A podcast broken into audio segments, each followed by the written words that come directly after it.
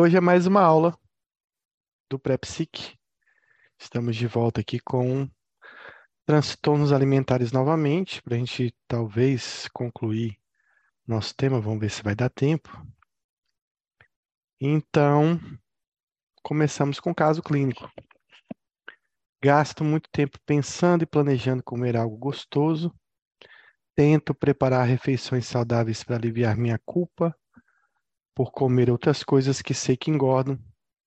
Começo todos os meus dias dizendo para mim que vou conseguir me controlar, o que geralmente consigo fazer até a hora do almoço. Mas imediatamente depois começo a planejar o que comer dali. Há pouco, frequentemente saio de casa para comprar algo gostoso, como por exemplo uma barra de chocolate, 300 gramas de lasanha, um pacote de biscoito recheado, um pote de Doritos de sorvete, dependendo do que me atrair no dia. E como tudo de uma vez, uma tarde fui ao mercado, comprei um pacote de biscoito recheado, comi inteiro antes de chegar em casa. 20 minutos depois, já estava em casa comendo várias latas de leite condensado misturada com creme de leite. Em uma hora eu comi um pacote inteiro de biscoitos, cinco latas de leite condensado, cinco latas de creme de leite. É, até que não comeu tanto, né? Após um episódio como esse, fico totalmente incapaz de me concentrar em qualquer coisa, nem mesmo em um programa bobo de TV. Ando pela casa desesperada, me culpando, me odiando e morrendo de medo de que alguém descubra que comi tudo isso. Coloco as latas em sacos separados e as jogo pela lixeira com medo de que alguém descubra que fui eu. Isso acontece duas vezes por semana durante os últimos seis meses. Então, vem a pergunta aí: qual o diagnóstico para esse paciente?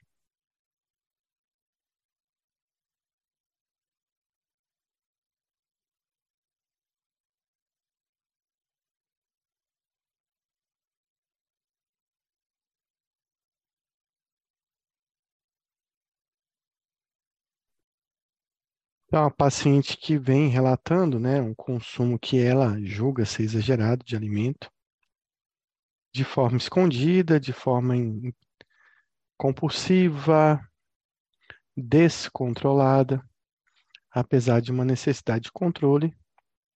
Então, é um transtorno de compulsão alimentar e ela não relata aí, pelo menos assim, uma preocupação muito grande com a estética, nenhuma questão de tentar eliminar essas calorias adquiridas não foi relatada na, durante, o, durante a fala dela. Então, o que a gente tem é um paciente que se alimenta, né, com grande quantidade de alimento, num tempo, né, curto de, de consumo, pouco tempo, em torno de duas horas de consumo, com voracidade, com perda do controle, né, com incapacidade de controlar esse consumo. E um paciente que ingere aí rapidamente isso, de forma escondida até no intuito de esconder das outras pessoas que têm esse hábito. Vejam que a maioria das compulsões delas são planejadas, ela planeja o que vai fazer, né? Então ela vai comprar esse alimento, e provavelmente ela observa um, um horário, um tempo, um momento dentro de casa onde ela está só para que ela realize então esse ato de compulsão. Sempre em segredo, a gente vem comentando na aula que a compulsão é uma dimensão dos transtornos alimentares que não vai ocorrer na frente de outras pessoas. Então, o que você tem nesse ato né, de comer né, excessivamente, a gente tem um um comer mais rápido do que o normal. Comer, né, a depender da quantidade de comida ali disposta para ele, comer numa uma quantidade que ele se sente desconfortável. É, comer mesmo que ele já tenha tido feito uma refeição, comer mesmo que ele não esteja naquele momento com essa fome excessiva demonstrada aí no ato de compulsão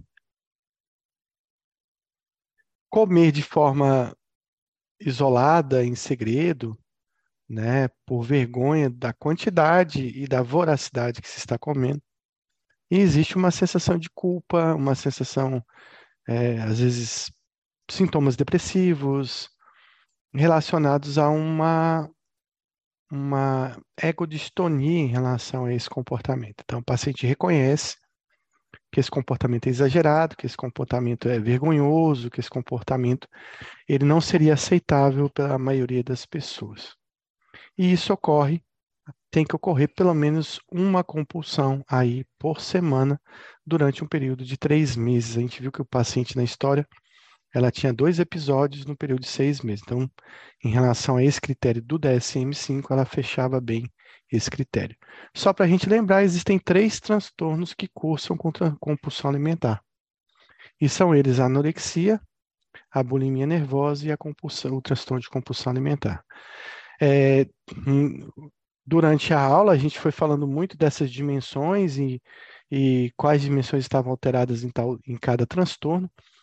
E eu acho que muita gente, durante o, o, o decorrer das aulas, né, se espantou com o fato de que alguém com anorexia poderia ter uma compulsão alimentar. O que diferencia é, essas duas, esses dois transtornos, tanto a bulimia e a anorexia da compulsão, é a questão de uma perturbação da imagem corporal, né? de uma avaliação de uma imagem corporal inadequada, de uma necessidade de perda de peso, ou de manutenção do peso, ou de inadequação do peso, e uma modulação do afeto, da felicidade, do prazer relacionada a essa imagem. Na compulsão alimentar, não existe essa perturbação de forma tão intensa. O paciente pode até, geralmente são pacientes obesos ou com sobrepeso, eles podem até se sentir desconfortável, sentir que, que o sobrepeso ou a obesidade não é algo saudável, mas não tem o mesmo nível de perturbação da imagem, por exemplo, quando ele se olha no espelho, ele realmente reconhece que está obeso e é difícil negar que não esteja. Diferente de um paciente com bulimia, que pode estar com MC normal e se considerar obeso, né?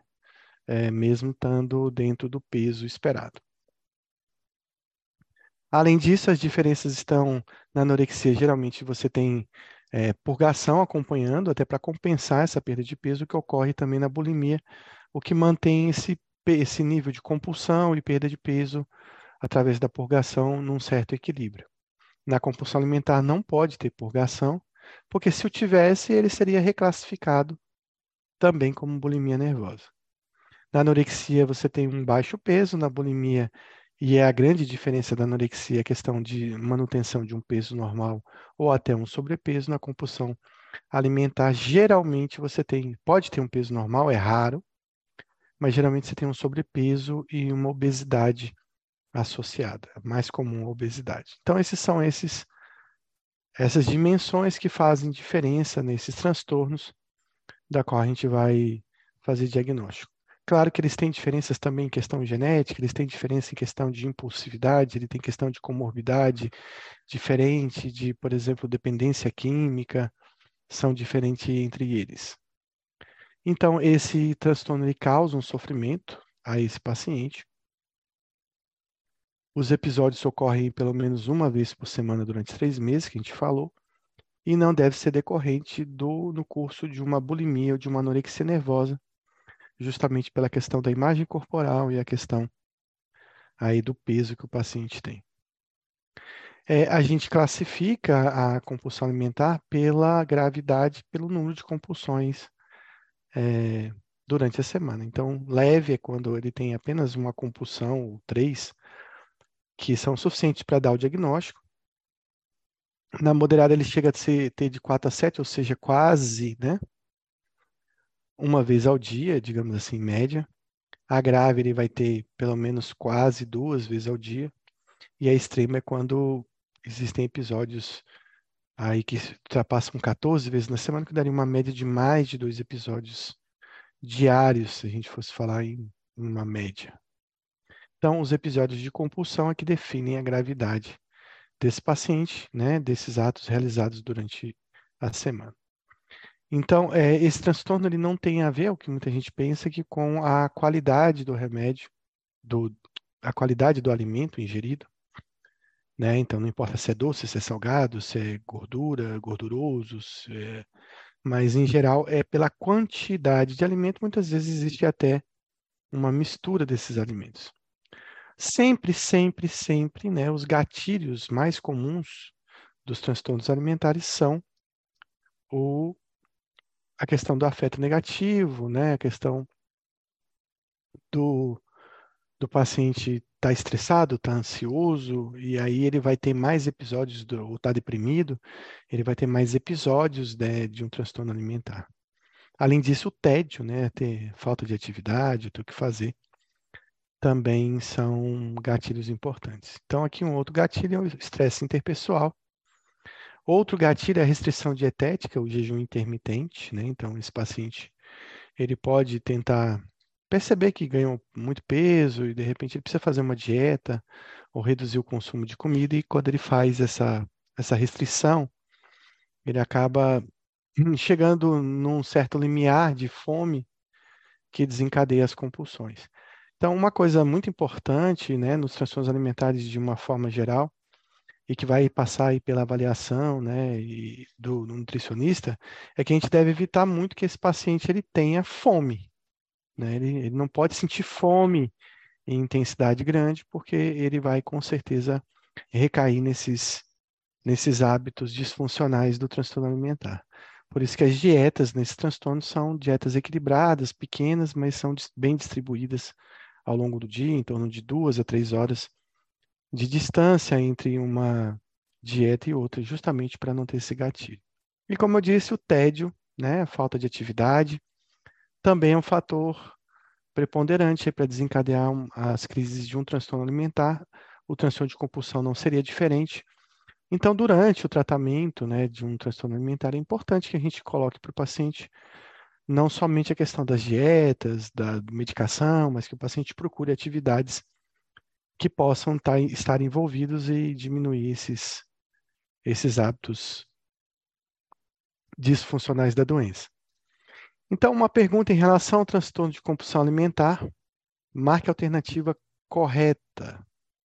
A preferência é sempre por alimentos doces, eles fazem purgação com menos frequência, não apresentam nenhum tipo de sofrimento, falam naturalmente, não escondem as compulsões.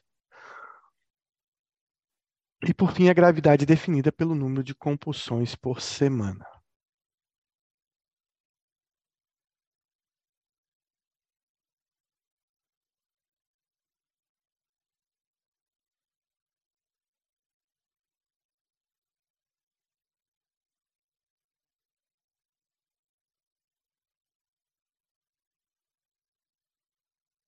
A gente acabou de ver isso, né? A questão de não ter uma preferência por alimentos, de gerar um, um sofrimento e as compulsões determinam, o número de compulsões determina a gravidade do transtorno.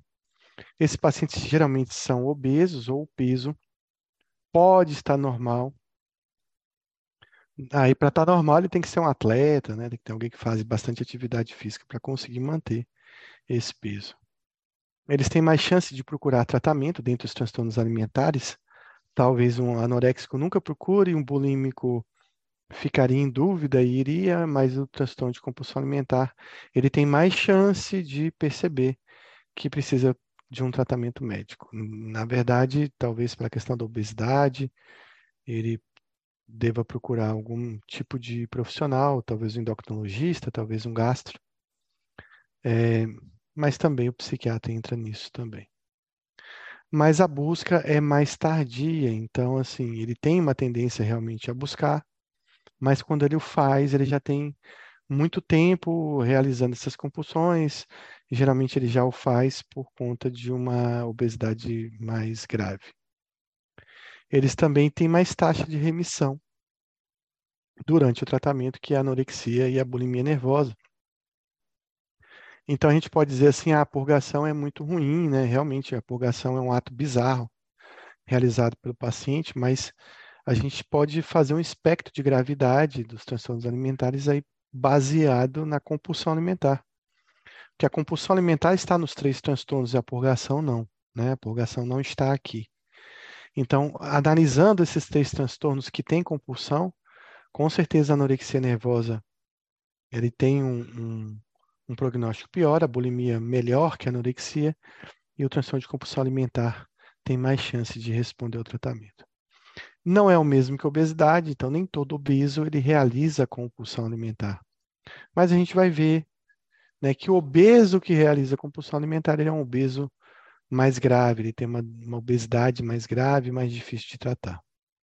Então, a maioria dos obesos não tem esse comportamento. Eles comem bastante ao longo do dia, exageram na quantidade de calorias, mas não realizam esse ato circunscrito, que é o ato de uma compulsão alimentar.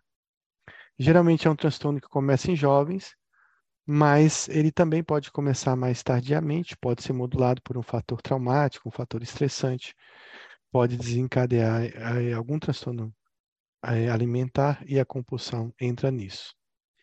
Então, os obesos com compulsão, aqueles obesos que têm compulsão, eles têm um perfil de consumir muito mais caloria que os outros obesos, eles têm maior prejuízo funcional, têm pior qualidade de vida, também apresentam maior sofrimento subjetivo e eles têm mais comorbidade psiquiátrica, principalmente aí com transtornos relacionados ao controle dos impulsos, e aí entra também as dependências químicas que também estão bastante relacionadas à impulsividade. Então, em relação ao transtorno de compulsão alimentar, marque a alternativa correta. A maioria dos obesos se envolve em compulsão alimentar recorrente. Eles podem ter peso normal. Obesos sem compulsão têm pior qualidade de vida e obesos sem compulsão têm mais comorbidade psiquiátrica e obesos sem compulsão consomem mais calorias.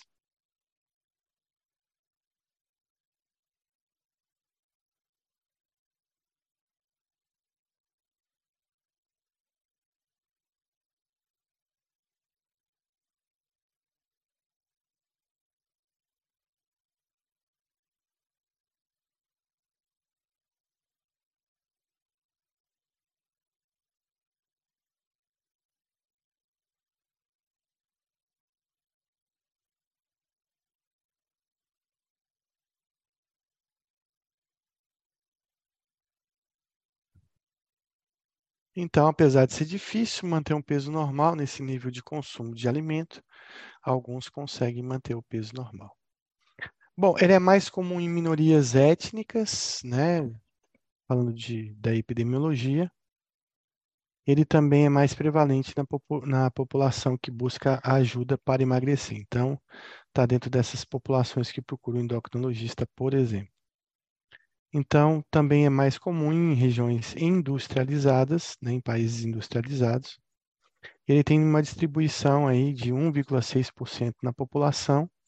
E em relação a gêneros, ele não tem tanta diferença entre homens e mulheres, segundo o DSM-5. Essa é a primeira diferença que a gente está vendo em relação aos transtornos alimentares. A gente viu que existe uma prevalência muito grande das mulheres, 10, 12 para 1 em relação aos homens na anorexia e na bulimia, aqui na compulsão alimentar, esse quadro se iguala entre homens e mulheres. Bom, falando um pouco sobre tratamento da compulsão, o tratamento sempre do transtorno alimentar vai passar por terapias familiares, mas também individualmente a TCC é o tratamento mais adequado para esses pacientes. Vários medicamentos já foram aprovados, testados, para tratamento da tanto da obesidade quanto da compulsão. E a gente o que tem mais estudado é a fluoxetina, né, que pode reduzir principalmente os episódios de compulsão, mas talvez não afete tanto o peso do paciente. O topiramato ele tem uma ação anti-impulsividade. O topiramato ele sempre é utilizado como modalidade anti-impulsiva em vários transtornos. A gente pode pensar em transtornos é, relacionados à dependência química, transtorno dos impulsos também ele pode ajudar. E ele acaba reduzindo, reduzindo também o apetite, né? Então ele pode ser tentado para esses pacientes, lembrando que aí são, é um topiramato em doses altas, né? É o topiramato, eu falo assim, é o topiramato da cocaína, né? Então, ah, tem um paciente dependente de cocaína, vai usar topiramato, você passa 50 miligramas. Não vai nem fazer cócegas no, no, no, no, na dependência de cocaína. E aqui também é um topiramato em doses altas, né? Então, em torno de 200, 400 miligramas. Claro que a gente vai escalonar essa dose para o paciente suportar. Também a sibutramina É uma droga que também é bastante testada, foi bastante testada e pode ser utilizada. E aí você também tem, recentemente, a lisdexanfetamina é, sendo utilizada, né, o Venvance, para tratamento da compulsão alimentar, já aprovado pela FDA, e recentemente a liraglutida, que são esses Ozempics da vida aí, né, o liraglutidas e análogos, né, para que também reduzam a compulsão alimentar, remédios utilizados na obesidade, mas que também funcionam para a compulsão alimentar. É, não está aqui, mas existe um, existe um antipsicótico e os seus análogos, que é a locarcerina, e também tem um perfil que pode reduzir peso, reduzir apetite. Existem alguns estudos com a locarcerina em relação à compulsão. Talvez no futuro um antipsicótico novo que possa trazer uma, uma, um benefício para esses pacientes também. Então, em relação ao transtorno de compulsão alimentar, marque a alternativa correta. A busca por tratamento é mais precoce que na bulimia. As taxas de remissão são menores do que na anorexia nervosa. Tem prevalência de 10% da população. É mais comum em áreas rurais e a TCC tem boa indicação para esses casos.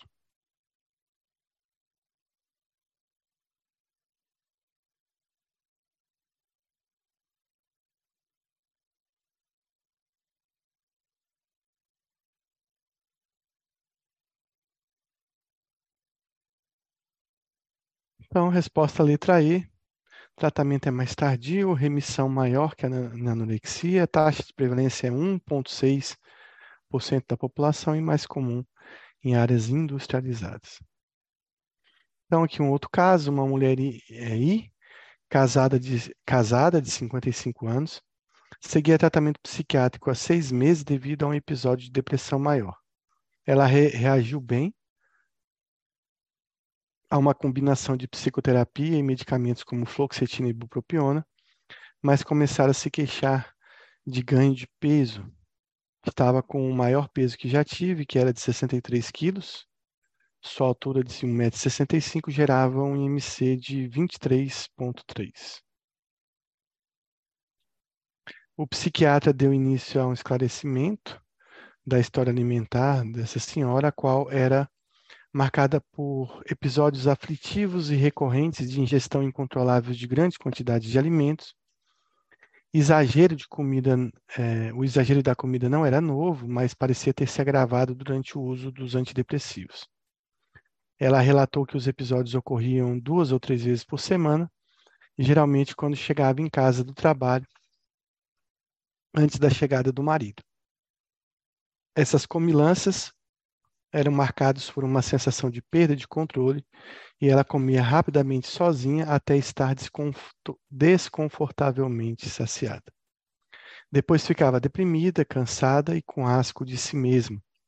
Normalmente ela ingeria alimentos saudáveis de forma compulsiva, mas também tinha compulsões por doce, quando ingeria principalmente sorvetes e balas. Negou tanto no presente enquanto no passado, vômitos autoinduzidos, jejum ou uso inadequado de laxantes diuréticos ou medicamentos para perda de peso. Ela relatou exercitar-se durante uma hora quase todos os dias, mas negou ser viciada em exercícios. Relatou que no final da faixa dos 20 anos, ela corria em competições. Na época, costumava participar de corridas de 10 quilômetros e chegava a uma média de 56 quilômetros por semana, apesar de uma lesão persistente no pé que a forçou a mudar para natação, ciclismo e aparelho elíptico. Afirmou que tinha compulsão alimentar desde que consigo me lembrar. Ela era atarracada quando criança, mas se manteve com peso normal durante o ensino médio, porque era muito ativa. Negou história de anorexia e aos 28 anos chegou ao peso baixo de toda a sua vida adulta de 51 quilos. Quando se sentiu cheia de vida, saudável, contudo, contudo sob controle. Em meados da faixa dos 30 anos, teve um episódio depressivo maior, que durou dois anos. Teve humor gravemente deprimido, não falava, se fechou, ficava na cama, tinha muita fadiga, dormia mais que o normal e não conseguia funcionar. Foi uma das poucas vezes na vida em que a compulsão se interrompera e ela perdera peso. Negou a história de episódios hipomaníacos ou maníacos, embora vivesse com tristeza frequente, negou outros episódios depressivos graves até, até o ano anterior. Ela negou a história de ideação suicida, tentativas de suicídio e uso significativo de álcool, tabaco ou substâncias ilícitas. A avaliação revelou uma mulher bem nutrida e com bom desenvolvimento, coerente e cooperativa. Seu discurso era fluente e não havia pressão por falar. Tinha um humor levemente deprimido, mas um afeto reativo com sorrisos adequados. Ela negou culpa, ideias suicidas e desesperança. Afirmou que sua energia era normal, exceto pela fadiga após a compulsão alimentar. Negou psicose e confusão, sua cognição estava normal e a história médica não apresentava nada fora do comum e o exame físico e testes laboratoriais básicos fornecidos por seu clínico geral estavam dentro dos limites normais. Então, qual o diagnóstico para essa paciente?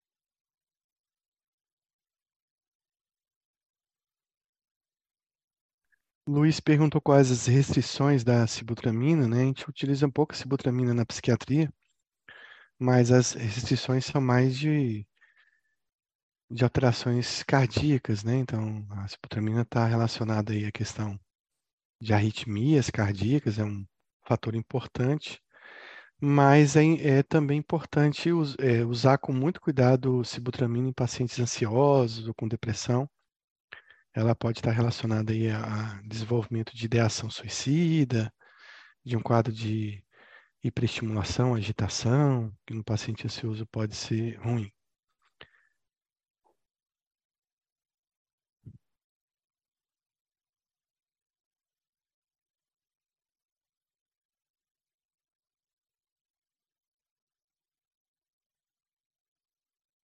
Então, esse é um, apesar de, de, ter sido agravado, né, pelo uso da fluoxetina e bupropiona, essa é uma paciente que ela traz um relato de compulsões anteriores ao uso do remédio, né? Então, recebe realmente o diagnóstico de transtorno de compulsão alimentar.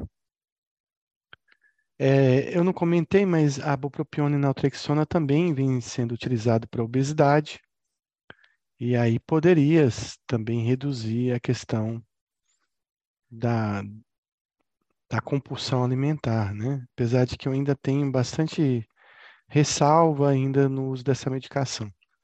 Em geral, a gente a gente vê pacientes, a gente usa muito naltrexona né, em paciente alcoolista. E alcoolista não sente nada com naltrexona, né? Não sente absolutamente nada. Você passa 50 miligramas e ele tá lá tranquilo. Quando você passa 50 miligramas de naltrexona para uma pessoa que não bebe, ele fica tão enjoado, tão nauseado, né? Tem tantos efeitos colaterais que, que talvez essa náusea, né, da, da naltrexona explique um pouco essa questão da redução do apetite. E a bupropiona, em geral, a gente não vê é, os pacientes que usam bupropiona mais mantêm peso do que perdem peso, né? E eles combinam essa, essa medicação, essas medicações em doses muito pequenas.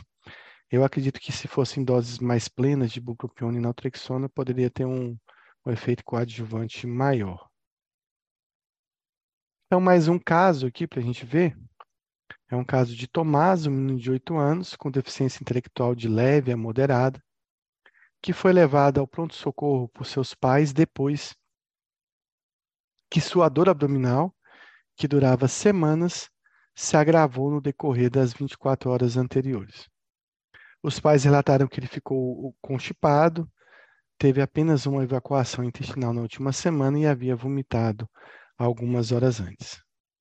Os professores da Escola de Educação Especial para Crianças com Deficiência Intelectual enviaram um relatório no início da semana informando que Tomás tinha vinha tendo dificuldades desde a transferência de uma escola semelhante na Flórida, aproximadamente quatro meses antes. Os professores e os pais concordavam que Tomás parecia frequentemente aflito, balançava o corpo, chorava e segurava a barriga. Uma semana antes, um pediatra havia diagnosticado uma exacerbação aguda de constipação crônica. O uso de um laxante recomendado sem necessidade de prescrição médica não adiantou e Tomás começou a reclamar de dores à noite. O desconforto levou à redução do interesse em seus passatempos favoritos, que eram videogame e esportes. Em vez disso, normalmente ele ficava no quarto, brincando com miniaturas de soldados que havia herdado da coleção do avô. Apesar dos episódios de irritabilidade e choro, de modo geral, o menino saía-se bem na escola, tanto em sala de aula quanto na área de recreação. Quando não reclamava das dores de barriga, Tomás se alimentava bem e se mantinha no percentil 40 de altura e peso da curva de crescimento. A história médica anterior de Tomás era relevante em relação à constipação, dores de barriga, bem como cefaleias intermitentes. Todos esses sintomas se agravaram vários meses antes, depois que a família havia se mudado de uma casa em uma área semi-rural da Flórida para um apartamento antigo sem elevador em uma cidade grande. Ele dividiu o quarto com o irmão mais novo, de seis anos de idade, resultado de uma gravidez normal e inesperada, e matriculado em escola pública local de educação normal. Tomás dizia que o irmão era seu melhor amigo. Tomás havia sido adotado ao nascer e nada se sabia sobre os pais biológicos, exceto que eram adolescentes, incapazes de cuidar de um filho. Um raio-x abdominal revelou múltiplas partículas metálicas em todo o trato gastrointestinal. Inicialmente suspeitou-se serem raspas de tinta com teor elevado de chumbo. Havia também três objetos metálicos de 2 centímetros de comprimento no estômago. O nível de chumbo no sangue era de 20 mg por decilitro, enquanto o nível normal para crianças é de menos de 5. Uma indagação mais específica revelou que Tomás, pelo fato de estar constipado, costumava passar longos períodos de tempo no banheiro sozinho. Os pais acrescentaram que, embora o banheiro estivesse sendo reformado, a pintura era antiga e estava descascando. Uma endoscopia conseguiu extrair três soldadinhos de brinquedo do estômago de Tomás. Então pergunta-se qual o diagnóstico desse paciente. Vocês não estão ouvindo agora? sei porque ficou baixo.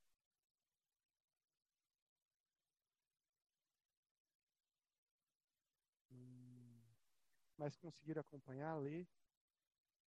Hum, deixa eu ver aqui se algum contato.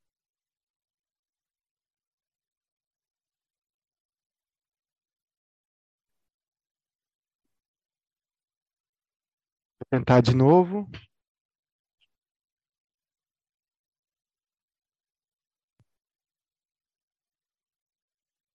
Pronto, voltou. Parece que sim.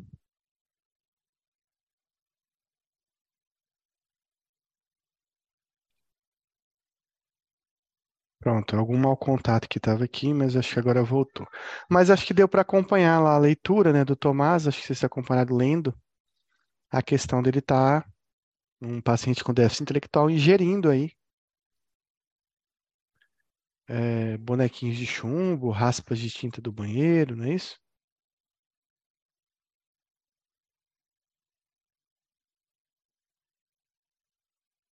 E aí, qual o diagnóstico para esse paciente? Agora acho que o áudio está normal, né?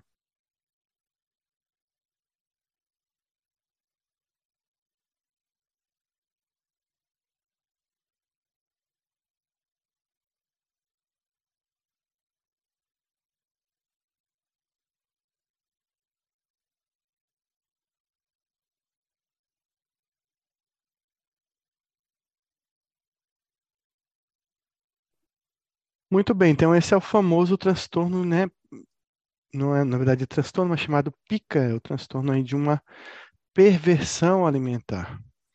Então, ele se caracteriza por uma ingestão persistente de substâncias não nutritivas, não alimentares, durante um período aí mínimo de um mês.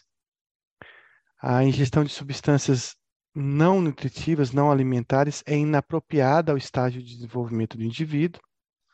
Né? No caso, então, uma criança muito pequenininha que ingerisse, sei lá, terra, não seria considerada.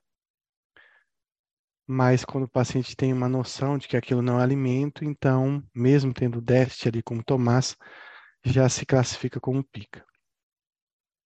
O comportamento alimentar não faz parte de uma prática culturalmente aceita, então não é um alimento que está relacionado a algum, alguma seita religiosa, alguma coisa assim. E se houver o diagnóstico, né, de, por exemplo, é comum que crianças com autismo, déficit intelectual, esquizofrenia ou gestação possam esporadicamente ingerir alguma coisa que não seja nutritiva. Mas se isso tiver recorrente e necessidade de uma atenção clínica adicional, o diagnóstico de pica também pode ser dado.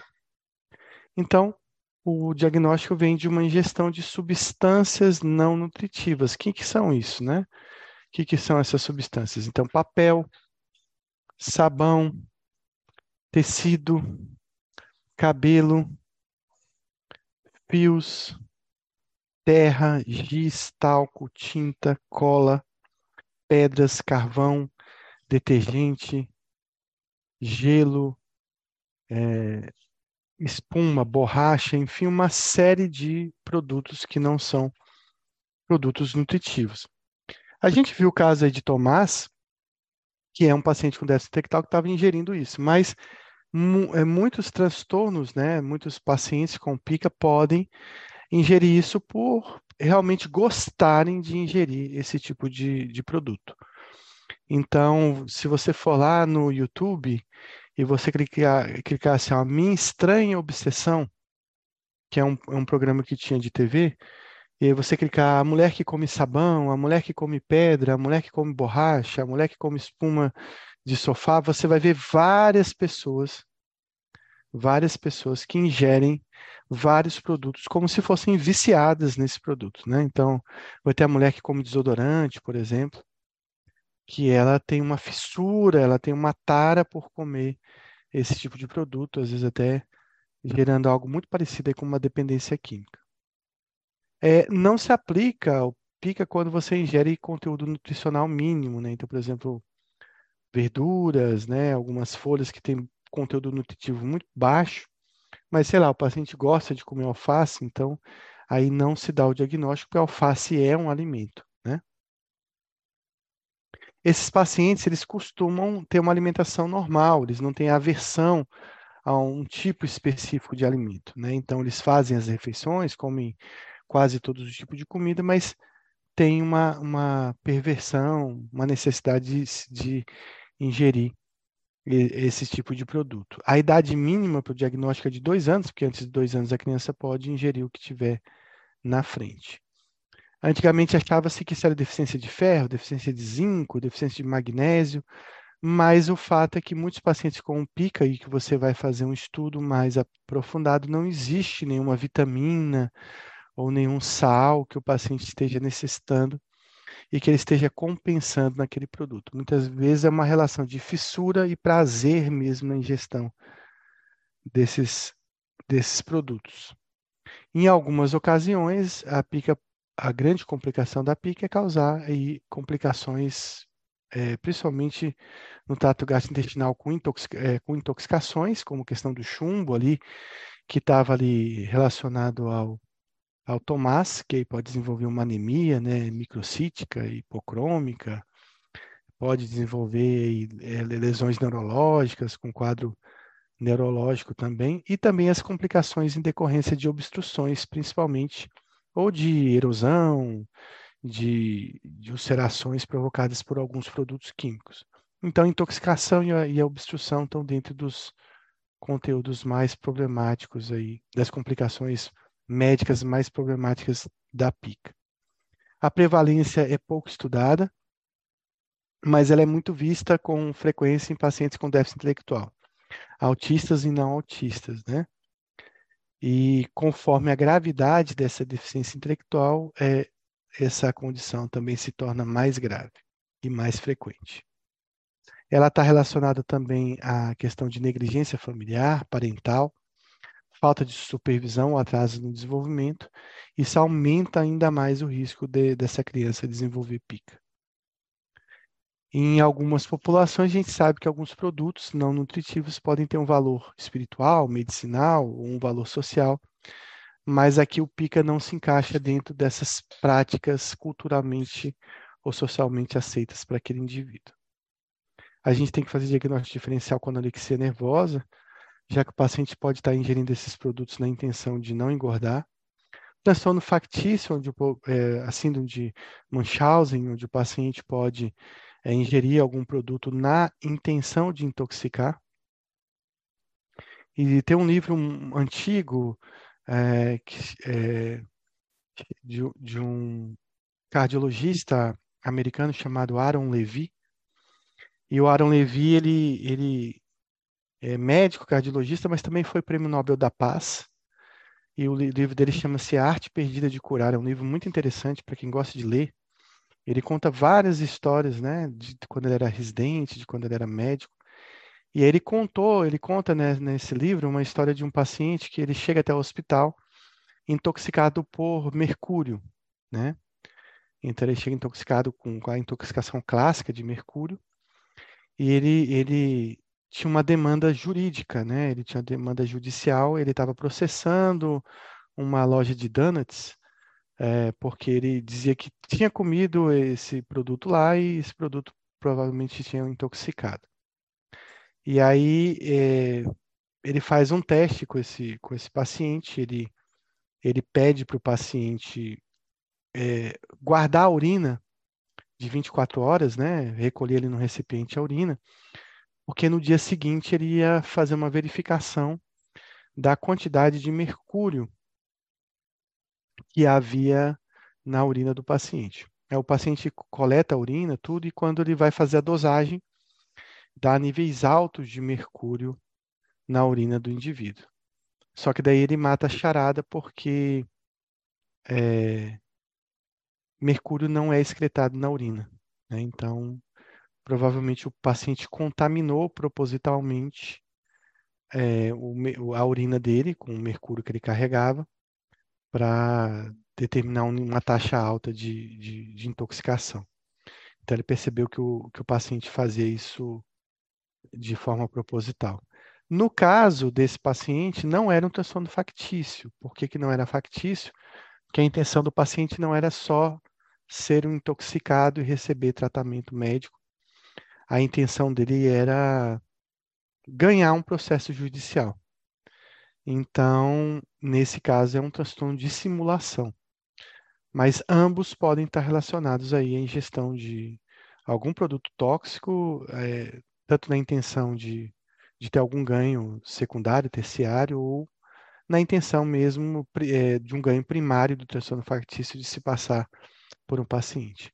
Também o paciente pode fazer isso de, de forma a ter um comportamento de autolesão, um comportamento para-suicida, é, como alguns transtornos de personalidade, como no borderline, ele pode estar ingerindo algum produto na intenção de se ferir, de se machucar, isso equivale a uma automutilação com algum produto químico. E eles podem ter, e eles costumam ter várias comorbidades, geralmente com transtorno do espectro autista, com déficit intelectual, com skin picking, né? O paciente ele pode é, arrancar cascas de ferida numa quantidade muito grande, ao ponto de causar até obstrução intestinal e, e aí seria um, uma pica né, relacionada ao skin picking, porque além de, de se beliscar e come também a ferida, ah, pode estar relacionada à tricotilomania, mas a tricofagia já está dentro desse contexto da, da tricotilomania. Mas se ele ingerir, por exemplo, sei lá, outros pelos, outros cabelos ou de outras pessoas, é, como existem pessoas que têm pica e são viciadas em ingerir cabelos de outros seres humanos, aí pode estar relacionada a um transtorno associado. Então, uma pergunta aí. Sobre o transtorno pica, marque a alternativa incorreta. Ela é uma ingestão persistente de substâncias não nutritivas, não alimentares durante um período mínimo de um ano. É inapropriada ao estágio do desenvolvimento do indivíduo. Não faz parte de uma prática culturalmente aceita. Sugere-se uma idade mínima de dois anos e frequentemente nenhuma outra anormalidade biológica é encontrada. Qual dessas está incorreta?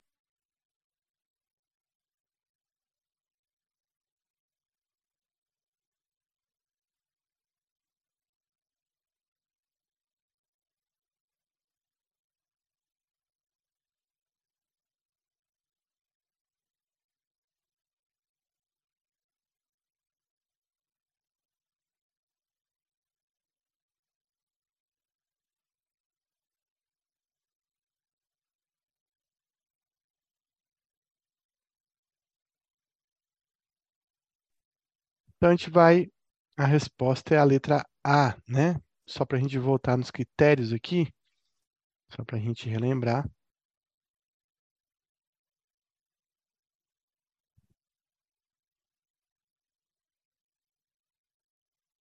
Então veja aí que o tempo, né, de pica, eu não, eu não citei isso quando eu estava falando, mas ele é diferente dos outros critérios dos transtornos alimentares. A gente viu os três transtornos principais, né? Anorexia, bulimia e o transtorno de compulsão alimentar. Os transtornos de, com, com compulsão alimentar que eles necessitam de pelo menos ocorrência daí de um episódio aí durante um mês, né? No caso da compulsão e da purgação. E aqui o PIC ele precisa apenas de um mês para que seja feito o diagnóstico. Só para a gente relembrar os critérios do DSM-5 e entender por que a gente não vai esperar um ano, né, de ingestão desse, desses produtos que podem ser tóxicos para dar o diagnóstico. É, sobre o transtorno PICA, marca alternativa incorreta. Está é, tá associada à negligência, falta de supervisão e atraso do desenvolvimento, que aumenta o risco. A prevalência é pouco estudada. Se aplica a ingestão de produtos alimentares com conteúdo nutricional mínimo. Associa-se a autismo e associa-se a tricotilomania.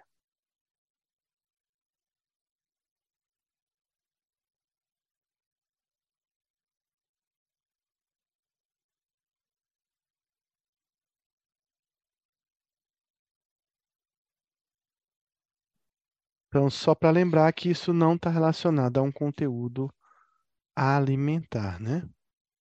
Não é um produto utilizado como alimento. Então, aqui um caso, paciente de 18 anos com autismo de Kanner. Quando você ouvir falar a palavra autismo de Kanner, é autista clássico mesmo, né? Aquele autista com a tríade clássica do espectro autista, né? A questão do estudo de comunicação, de linguagem, de interação social e de estereotipias, apresentando um déficit intelectual grave. Após as refeições, ele regurgita o alimento ingerido, principalmente pedaços de carne.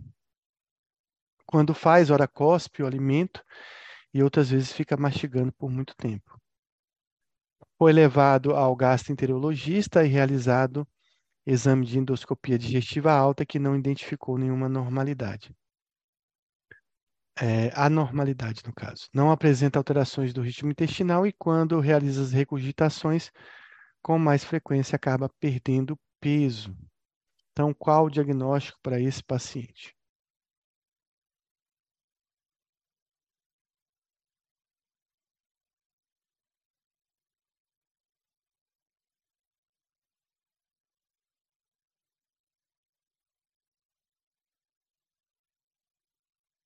Então, esse é um paciente com transtorno de ruminação, né, que é um transtorno de regurgitação também, né?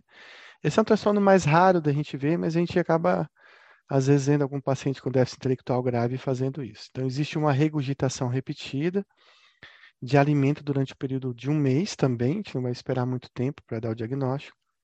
O alimento ele pode ser remastigado novamente, deglutido ou cuspido, Lembrando que alguns pacientes com bulimia podem aprender a fazer a regurgitação. Ela não é atribuída a uma condição gastrointestinal, sei lá, uma acalásia, algum, alguma hérnia, alguma, alguma obstrução intestinal, nem a uma condição médica como refluxo, como estenose, né? é, que, que impeça a ingestão de alimentos sólidos. A perturbação também não ocorre durante o curso de anorexia e bulimia, a não ser que, que possa ser tão intenso, né, e seja separado do transtorno, você, é, você poderia até dar o diagnóstico, apesar de que o DSM-5 não, não, não prevê isso, ele prevê apenas que pica possa ser associada aos outros transtornos. E ele também não deve ser dado junto com o transtorno alimentar restritivo evitativo. Os sintomas, eles podem estar relacionados a outros transtornos psiquiátricos, como esquizofrenia, déficit intelectual e autismo, mas, e, mas diagnóstico comórbido deve ser dado se essa regurgitação causar um dano né, ao paciente e merecer uma atenção clínica adicional. O alimento é, ele é regurgitado, né, sem sem uma náusea aparente, sem ânsia de vômito ou repugnância. O paciente parece até gostar de fazer isso. E ele pode ser, como eu falado, remastigado, ejetado, ser ingerido de novo, é, e pode ser regurgitado às vezes até várias vezes. Então, ele, é um, um, ele não determina quantas vezes, mas geralmente essas regurgitações ocorrem várias vezes por semana, e se ocorre numa frequência muito grande, pode levar a algum grau de desnutrição no paciente. Ele pode ser diagnosticado em todas as idades, mas ele é mais comum né, em termos de, de comorbidade no déficit intelectual, seja ele causado associado ou não ao espectro autista eles, eles alguns pacientes, né, aqueles pacientes que não têm déficit intelectual, eles podem dizer que isso é um comportamento habitual, fora do controle, em que ele sente até uma necessidade ou um prazer quando o faz. Mas é raro que esse transtorno não seja acompanhado de um déficit intelectual. É, os dados também são inconclusivos, é muito raro você ver um paciente com um transtorno de, de ruminação, e, mas ele é mais comum nesses grupos onde existe uma deficiência intelectual. Na verdade, a, a ruminação, a regurgitação, ela começa bem cedo no ser humano. Né? Ela ocorre em lactentes, né? mas também pode ocorrer na infância, adolescência ou idade adulta. Mas começa lá no lactente. Então, as primeiras regurgitações que a gente tem, as primeiras ruminações, acontecem entre 3 a 12 meses de idade. E foi relatado casos em crianças pequenas que tinham isso de uma forma muito mais frequente e que levavam até um, uma perda ponderal nesses pacientes. Então, o diagnóstico pode ser dado em qualquer idade, né? Geralmente na criança isso é feito de forma fisiológica, mas em alguns casos podem levar a emergências médicas e desnutrição grave. Também está relacionado à questão da negligência, a falta de supervisão, e também atraso no desenvolvimento. E aqui uma questão para a gente responder sobre o transtorno de ruminação. Marque a alternativa incorreta. Trata-se de uma regurgitação repetida de alimento durante um período de um mês. Não é atribuível a uma condição gastrointestinal. Pode se associar à anorexia nervosa. Em autistas são suficientemente graves para justificar a atenção clínica adicional o alimento é trazido de volta à boca sem náusea aparente, ânsia de vômito ou repugnância. Então, qual dessas está incorreta?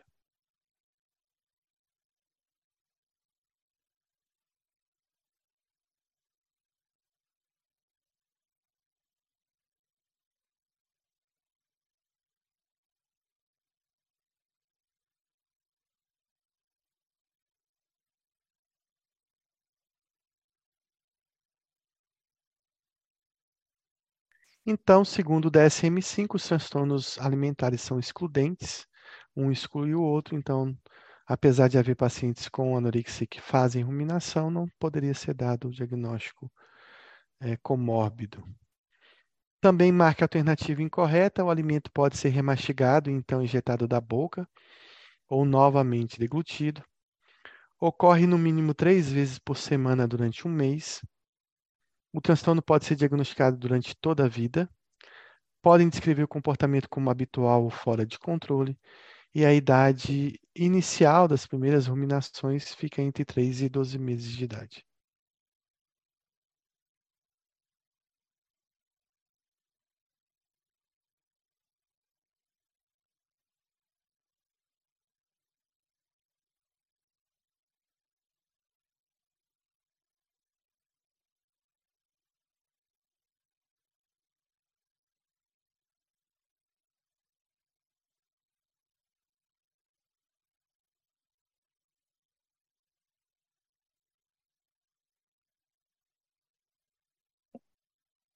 Então a gente viu que na, no transtorno de ruminação não existe uma quantidade de ruminações por semana, né? É, então, desde que demande uma atenção, cause um prejuízo, você já pode fazer o diagnóstico, não necessitando ficar contando quantas vezes o paciente apresenta esse comportamento. Então, aqui um caso interessante de EMA, uma menina de 11 anos matriculada em uma escola para superdotados, foi encaminhada a um especialista em transtornos alimentares pelo psiquiatra infantil, que estava preocupado com sua queda abaixo do percentil 10 para o peso. O psiquiatra estava tratando EMA devido a traços de perfeccionismo que causam ansiedade significativa. Bom, diante desse, desse, dessa parte do texto que a gente leu, a gente já pode meio que definir dois transtornos que EMA pode ter, né? Se a gente estiver falando de transtornos alimentares, né? Quais seriam esses, né? Então, um deles seria a anorexia nervosa. A gente está falando de alguém que está com algum grau de desnutrição. Com isso, eu já afasto basicamente todos os outros transtornos, né? Eu afasto bulimia, eu afasto transtorno de compulsão alimentar, mas também não fala se ela tem pica ou se ela tem ruminação, que em alguns pacientes, a depender da quantidade de produtos não nutritivos ou de ruminação, também pode levar a um baixo peso.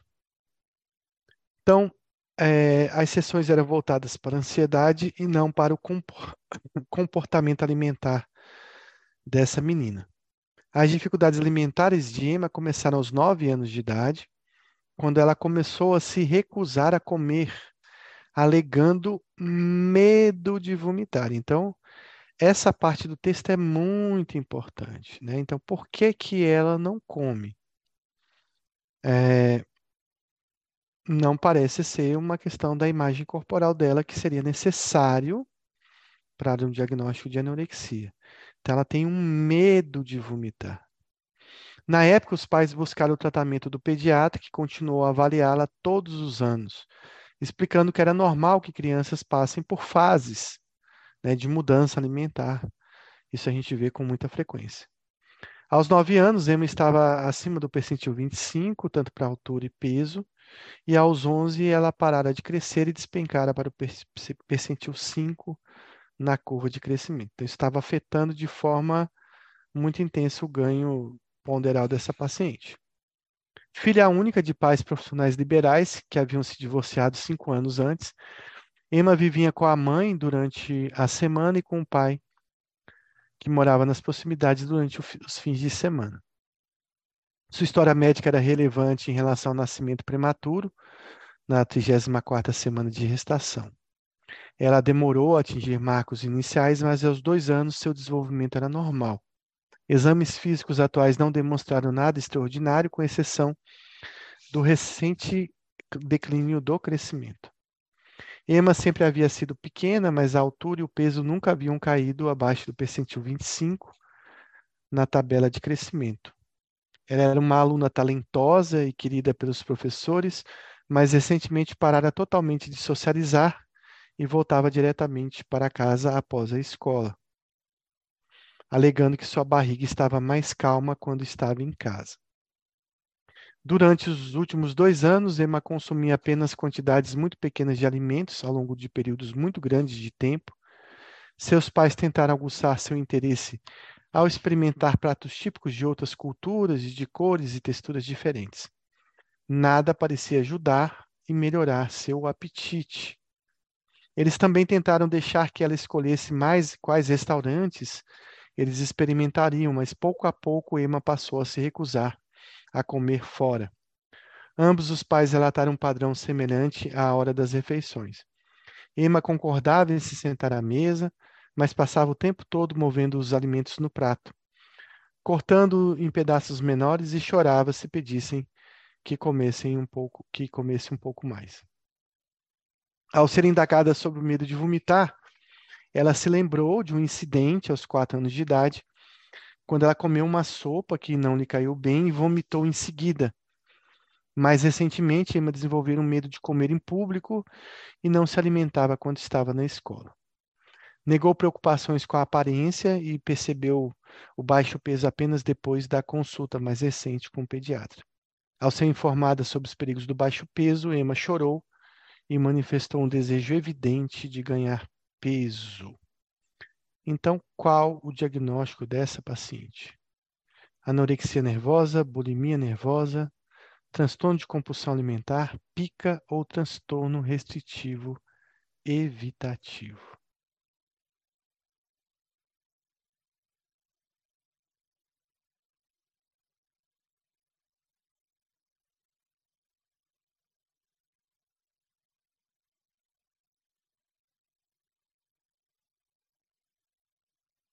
Então, a gente vai adentrar um novo tema, que é o transtorno alimentar restritivo evitativo, que se define por um paciente que não tem interesse ou ele tem uma esquiva da alimentação. Então, ele não tem interesse pelo alimento, ele não sente sabor, ele não gosta da textura, ele não gosta da sensação de mastigar, do gosto dos alimentos, ou ele tem um medo né, dessa alimentação. A gente viu que Emma tem uma questão muito relacionada à esquiva, ao medo de se alimentar. Né? Então, quando o paciente ele não tem interesse, isso é muito baseado nas características sensoriais do alimento. Né, como a questão, como eu falei, da cor, da textura, do formato, do gosto dos alimentos, mas ele também pode estar relacionado a uma preocupação acerca de consequências aversivas relacionadas ao alimento, geralmente relacionadas a traumas que ele teve com o alimento, seja vômito, diarreia, dor abdominal, engasgo, que é muito comum, tanto sofrido pelo paciente como também observado. Por exemplo, o paciente ele pode desenvolver isso ao ter percebido alguém que se engasgou na sua frente com um pedaço de carne e ele começar a ter dificuldade a ingerir alimentos mais sólidos, por exemplo existe um fracasso persistente em atender às necessidades nutricionais ou energéticas apropriadas. Então, esse é um paciente que, com essa restrição, acaba levando a um prejuízo realmente clínico em relação à questão tanto do ganho de peso ou da manutenção do peso desse paciente. Então, esse é um transtorno de baixo peso. Sendo transtorno de baixo peso, ele poderia ter dois diagnósticos diferenciais. Se a gente descobrisse que Emma não está comendo porque ela quer perder peso, porque ela quer ficar magra, porque ela tem uma distorção da imagem corporal, a gente daria o diagnóstico de anorexia nervosa. Mas no transtorno alimentar restritivo evitativo, essa evitação, essa, essa dificuldade de se alimentar, ela está relacionada ao gosto, ao sabor, à textura, ao paladar ou algum componente relacionado à fobia, a medo desses alimentos por provocar alguma consequência como vômito, engasgo e, como eu disse, diarreia, dor abdominal. É, isso pode estar relacionado a algum trauma sofrido pelo paciente. Em relação ao interesse, está relacionado à textura, sabor, cor e aspecto dos alimentos, a gente vê que muitos pacientes com alguns transtornos específicos, por exemplo, como o transtorno do espectro autista, eles têm bastante restrição alimentar em relação a isso, né? Então você vê alguns pacientes aí que têm uma alimentação muito restrita, ele só come farofa, banana e suco de laranja. Praticamente a alimentação dele é só isso, 24 horas, é, todos os dias da semana, né? Então, ele, ou ele só come alimentos da cor amarela, por exemplo. E isso, ao longo do tempo, vai levar a alguma deficiência nutricional. E também a questão da esquiva, que eu já comentei, do engasgo, do vômito, da dispepsia, que eu não falei, né? Da, sei lá, da dor, a, epigástrica ou alguma dor abdominal e também relacionada a algum evento traumático relacionado à sua alimentação.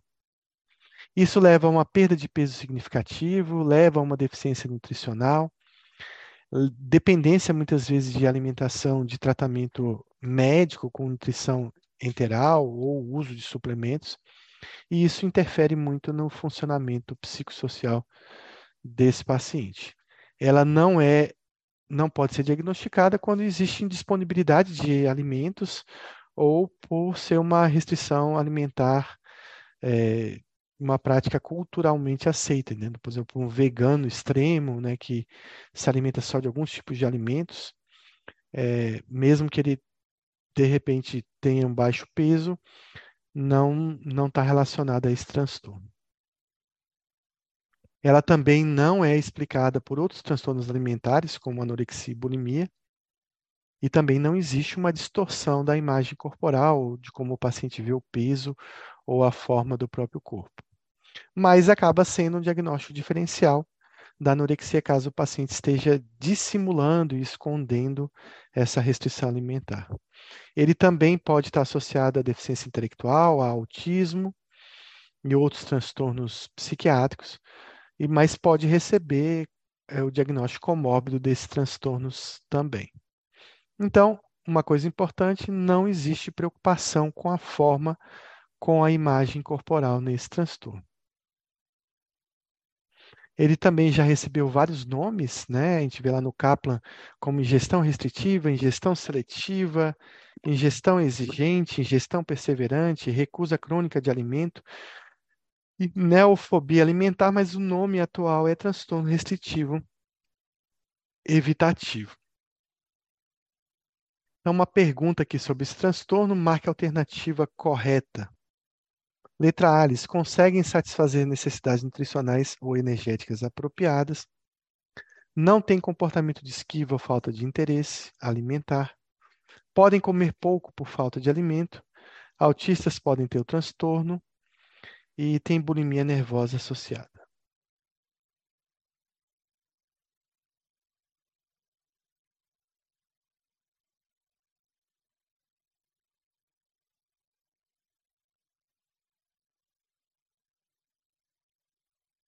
Então, dentre essas, a correta é que os autistas, né, e pacientes com déficit intelectual, podem ter esse tipo de transtorno. Se um autista tiver restrição alimentar que não gere nenhum grau de desnutrição, então ele não recebe, ele vai ter um comportamento alimentar não apropriado, mas não recebe o diagnóstico de transtorno alimentar restritivo evitativo. Também outra questão, marque a alternativa correta. Tem resposta negativa condicionada à alimentação, à preocupação excessiva acerca do peso ou da forma corporal, tem fatores médicos ou transtornos mentais concomitantes que explicam o transtorno, não se importa com a aparência, cor, odor, textura, temperatura ou paladar dos alimentos e podem ter anorexia nervosa.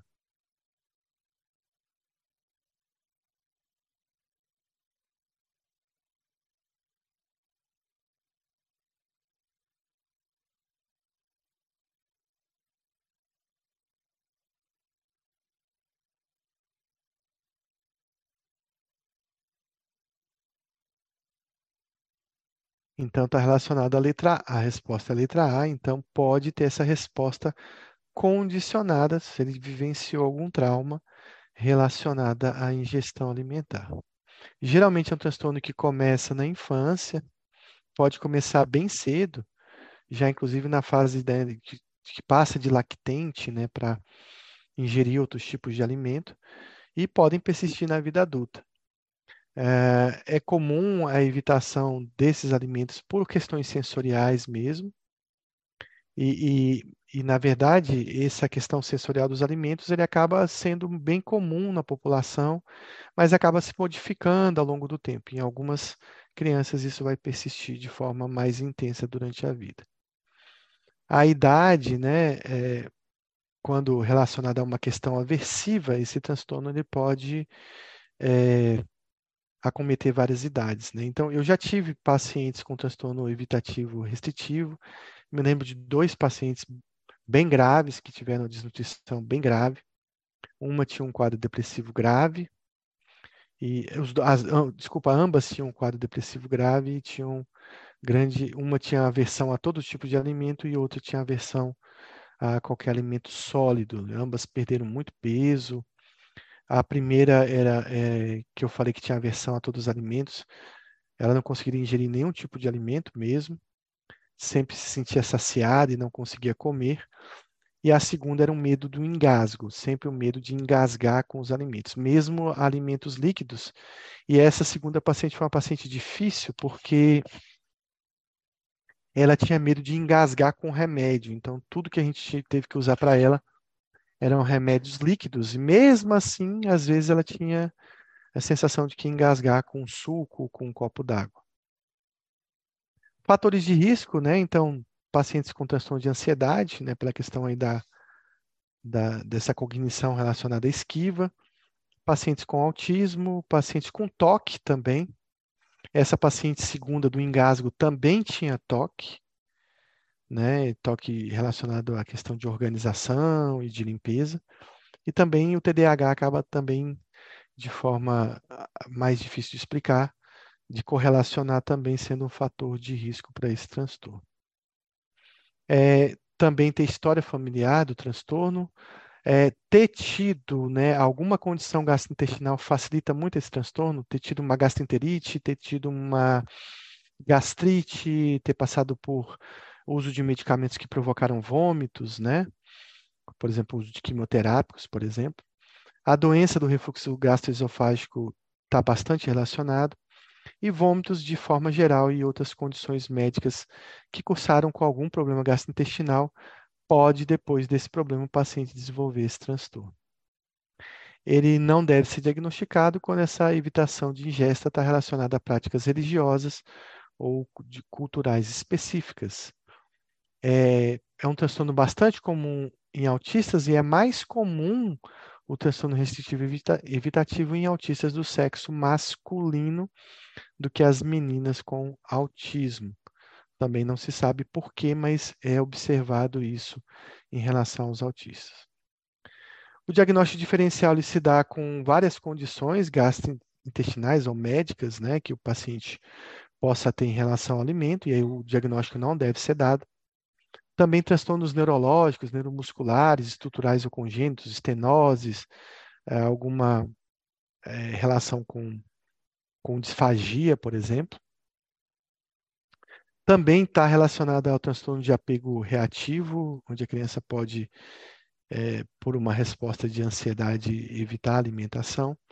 E também alguns pacientes com espectro autistas pode ter o diagnóstico, é, também ser um diagnóstico diferencial, desde que esse comportamento alimentar não gere né, uma perda de peso significativa. Também pode estar diagnóstico diferencial com fobia específica ou uma fobia social, o paciente, por exemplo, ter dificuldade de se alimentar diante de outras pessoas e outros transtornos de ansiedade. Diagnóstico diferencial principal com anorexia nervosa, com toque, desde que, por exemplo, o medo de se alimentar é porque o alimento vai estar contaminado com o vírus do HIV, por exemplo. Aí não seria um transtorno restritivo evitativo, e sim relacionado à obsessão no toque. Depressão pode ser comorbidade, mas pode ser diagnóstico diferencial. Pacientes com depressão pode ter uma perda importante do apetite, não relacionado a essas questões específicas de gosto, textura e esquiva que você tem no transtorno restritivo evitativo. E também esquizofrenias psicoses, a depender do delírio, né, de por exemplo, o alimento está contaminado, de que o alimento está envenenado, também vai ser um diagnóstico diferencial. Além disso, o transtorno factício, onde o paciente ele pode deixar de ingerir comida ou dizer que não está conseguindo por provocar intencionalmente uma desnutrição, ou factício por procuração, quando ele faz isso em alguém que ele cuida, e também o transtorno de simulação entra nesse contexto. As comorbidades, então a gente tem transtornos de ansiedade são bastante comuns, o toque também está bastante associado, e os transtornos de neurodesenvolvimento, como aí a questão do autismo, déficit intelectual, e também aqui não está citado, mas a depressão também tá, pode estar tá associada. É, transtorno alimentar restritivo evitativo, mais uma questão que marque a alternativa incorreta. A evitação relacionada a consequências aversivas pode surgir em qualquer idade. Podem ocorrer em filhos de mães com transtornos alimentares. Toque é um fator de risco. Pode estar relacionado unicamente a práticas religiosas ou culturais específicas e pode ser comórbido com transtorno autista, sendo mais comum no sexo masculino.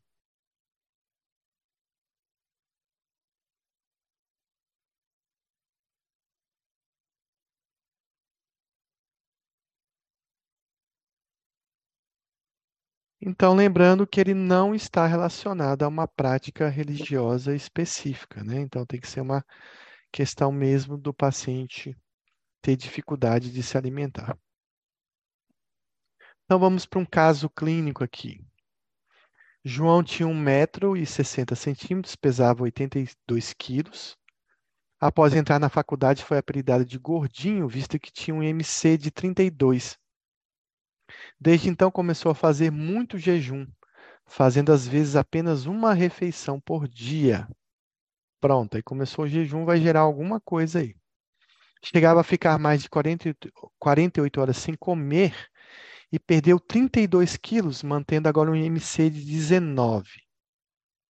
Nunca realizou atividade física em excesso, provocou vômitos ou teve episódios em que comeu demais e descontroladamente. Então, só para a gente explicar esse, essa última frase aqui, ele nunca realizou atividade física, nunca provocou vômitos e nunca teve episódios de comer demais.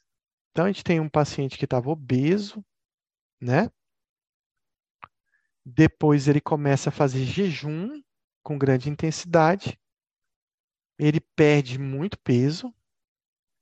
Ele mantém o MC de 19, está dentro da normalidade através dessa perda de peso, mas ele não faz atividade complementar para perder peso, é apenas através do jejum ele não faz purgação e ele não tem compulsão alimentar. E agora, hein? Apenas alterna períodos em que se alimenta normalmente e períodos longos onde fica praticamente sem comer. Sempre tem medo de ganhar peso e, portanto, repete esse ciclo, mas nunca chegou a ficar magro demais. Qual o diagnóstico desse paciente? Anorexia, bulimia, transtorno de compulsão alimentar, transtorno alimentar restritivo evitativo ou nenhuma das anteriores.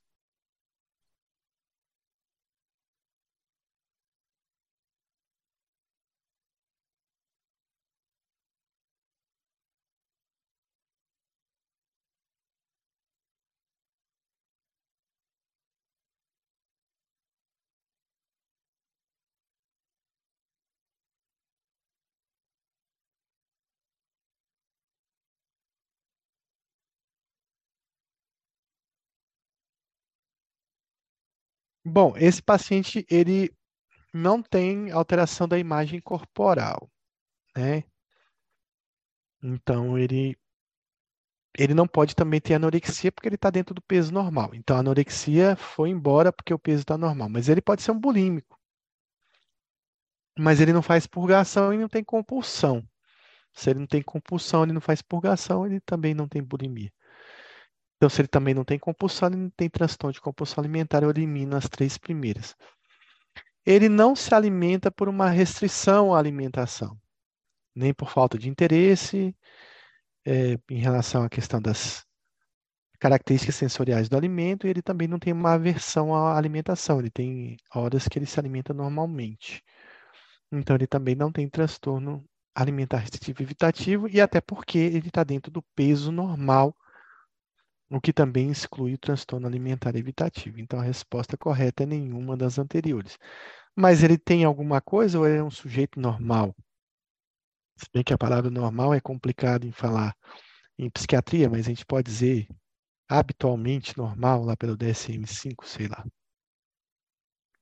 Bom, então esse paciente tem anorexia nervosa. Como assim, professor? Anorexia nervosa com peso normal?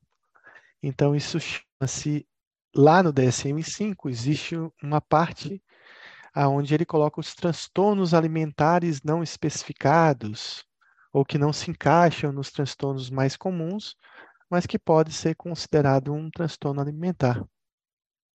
Então, esse transtorno ele vem quando alguns critérios da anorexia estão presentes, no caso, o jejum é o principal dele.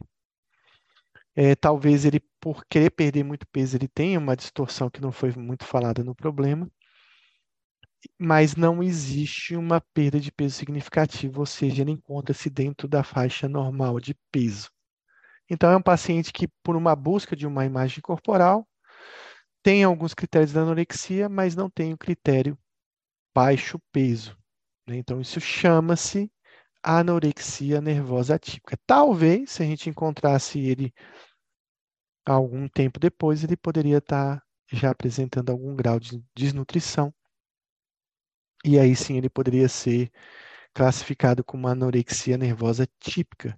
Por que eu coloquei isso aqui? Porque isso está lá no DSM, só para a gente lembrar que existem outros transtornos alimentares que não são tão comuns. Vamos ver esse aqui então. Uma jovem de 19 anos é encaminhada a um psiquiatra pelas colegas de quarto que ficaram preocupadas com seu comportamento. A paciente conta que nos últimos dois meses, desde que entrou na faculdade, tem provocado vômitos enfiando o dedo na garganta. Então, ela faz purgação. Pronto, a gente já sabe que ela faz purgação. Esse comportamento ocorre com regularidade duas vezes por mês. Diz que também duas vezes por mês ingerem uma grande quantidade de comida e acha que vai engordar se não vomitar. Então, a gente tem aqui também episódios de compulsão e uma preocupação com o peso, com a imagem corporal, né? Então, ela tem a preocupação com a imagem, ela faz purgação e ela come e tem compulsão alimentar. Descreve esses episódios como comer tudo o que vê pela frente, em grandes quantidades, e menciona uma ocasião em que pediu três pizzas grandes e comeu sozinha. Afirma que se sente fora do controle quando está comendo dessa maneira, mas não consegue parar tem vergonha desse comportamento e se esforça ao máximo para esconder o quanto come. Ela indica que sua autoestima parece depender muito de seu peso e se acha gorda, então, mais uma característica relacionada à distorção da imagem corporal. E o MC dela é de 21. Então, qual o diagnóstico? Anorexia nervosa, bulimia nervosa, transtorno de compulsão alimentar, transtorno alimentar restritivo evitativo ou nenhuma das anteriores.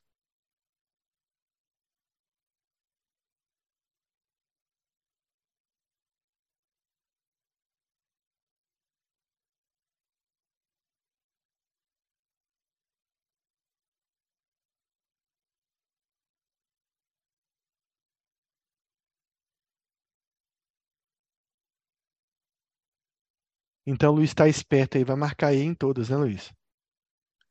Bom, é nenhuma das anteriores, mas, poxa, ela parece muito ser um, uma bulímica, né? Ela provoca compulsão, ela tem compulsão, ela tem purgação, ela tem uma distorção da imagem corporal, ela está dentro do peso normal, então não é anorexia nervosa.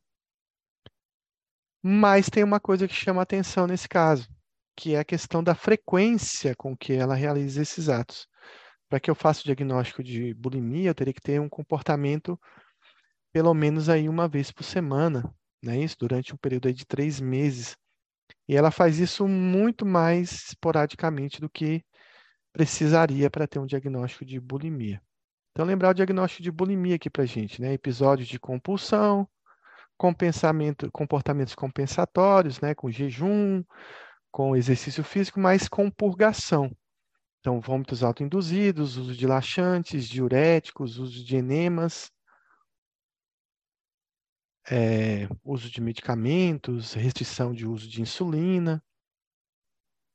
Mas aqui a gente tem que os episódios de compulsão e episódios compensatórios, comportamentos compensatórios, tem que acontecer no mínimo de uma vez por semana durante um período de três meses. E a autoavaliação, ou seja, a questão de como ela se avalia, tem uma influência do peso. Então, ela tem todos os critérios de uma bulimia, mas ela não tem o critério C para bulimia. Né? Então, ela é uma bulímica insuficiente, digamos assim. Ela não tem a frequência correta. Quem sabe daqui seis meses ela terá. Né? Então, é isso que falta para a gente dar o diagnóstico dessa paciente de bulimia. Então, qual seria o nome desse transtorno? Esse seria o nome de bulimia nervosa subliminar. O pessoal gosta de inventar nome né, para a doença. Então, a gente tem um paciente com todos os critérios de bulimia, exceto a frequência e a duração limitada para que esses comportamentos ocorram. Então, eu acho que seria insuficiente, seria um termo melhor, mas eles deram o nome de subliminar. Tem tudo para ser um bulímico, né? Basta se dedicar um pouco mais. Então, gasto muito tempo pensando e planejando comer algo gostoso. Tento preparar refeições saudáveis para aliviar minha culpa por comer outras coisas que sei que engordam. Começo todos os meus dias dizendo para mim que vou conseguir me controlar, o que geralmente consigo fazer até a hora do almoço. Mas imediatamente depois começo a planejar o que comer dali a pouco. Frequentemente saio de casa para comprar algo gostoso, como barra de chocolate, 300 gramas de palha italiana, pacote de biscoito recheado, pote de 2 litros de sorvete, dependendo do que me atrair no dia, e como tudo de uma vez. Aí ela foi no mercado, chegou em casa, depois de comer eh, pacote de biscoito, ingeriu uma grande quantidade de leite condensado e creme de leite. E em uma hora eu comi um pacote inteiro e uma lata de leite condensado e uma lata de creme de leite. Só isso. Bom, após um episódio como esse, ele fica totalmente incapaz de me concentrar em qualquer coisa, nem mesmo um programa de TV, fica se sentindo culpada, morrendo de medo, é, preocupada com alguém descubra que eu comi tudo isso, recolho as latas da casa desesperada, me culpando, me odiando e morrendo de medo de que alguém descubra isso, é, descubra que eu comi essa grande quantidade. Então ela esconde as latas para que não descubram que é ela, e isso acontece uma vez por mês nos últimos seis meses. Então eu entendi que ela planeja aí episódios de comer de forma mais compulsiva, com voracidade, com perda de controle. Eu nem achei que no problema tinha uma grande quantidade de comida. Mas deu a entender que é um episódio de compulsão alimentar que ela vem tendo, mas que acontece também uma vez por mês nos últimos seis meses. Então, com uma frequência muito insuficiente para a gente dar algum diagnóstico de algum transtorno que tem a compulsão, compulsão alimentar. Além disso, não tem purgação, não parece ter um grande prejuízo, uma grande preocupação com a imagem corporal. Então, qual o diagnóstico desse transtorno? Sei que vocês vão marcar a letra E, que não está dentro desse critério. Então, vai entrar aí na, em algum diagnóstico específico do DSM, e ele chama isso de transtorno de compulsão alimentar subliminar. Mesma coisa da bulimia subliminar. Atende todos os critérios de transtorno de compulsão, exceto a baixa frequência ou duração limitada, né? Talvez seja um pródromo de um transtorno alimentar, ou talvez até o paciente não desenvolva, ou seja uma forma menos grave de transtorno de compulsão alimentar. Então vamos ver mais um caso aqui. Jovem de 19 anos é encaminhada a um psiquiatra pelas colegas de quarto que ficaram preocupadas com seu comportamento. A paciente conta que nos últimos dois anos, desde que entrou na faculdade, tem provocado vômitos enfiado, enfiando o dedo na garganta. Esse comportamento ocorre com regularidade, quatro vezes por semana. Oh, frequência boa aqui, né? Então, ocorre bastante tem vergonha desse comportamento, se esforça ao máximo para escondê-lo. Ela indica que sua autoestima parece depender muito do seu peso e se acha gorda, apesar de que ela está no MC de 21. Mas aqui embaixo fala, olha, não existem episódios de compulsão alimentar.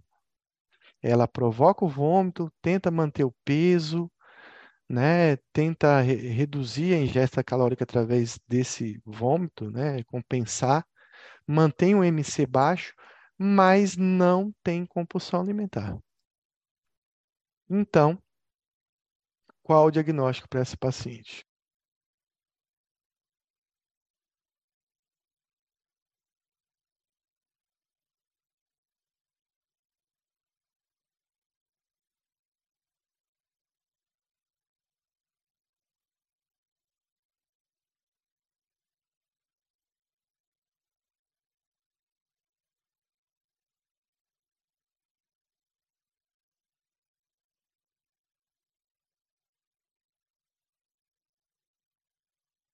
Eu estava sem, sem o áudio, então Luiz acertou de novo, mais uma.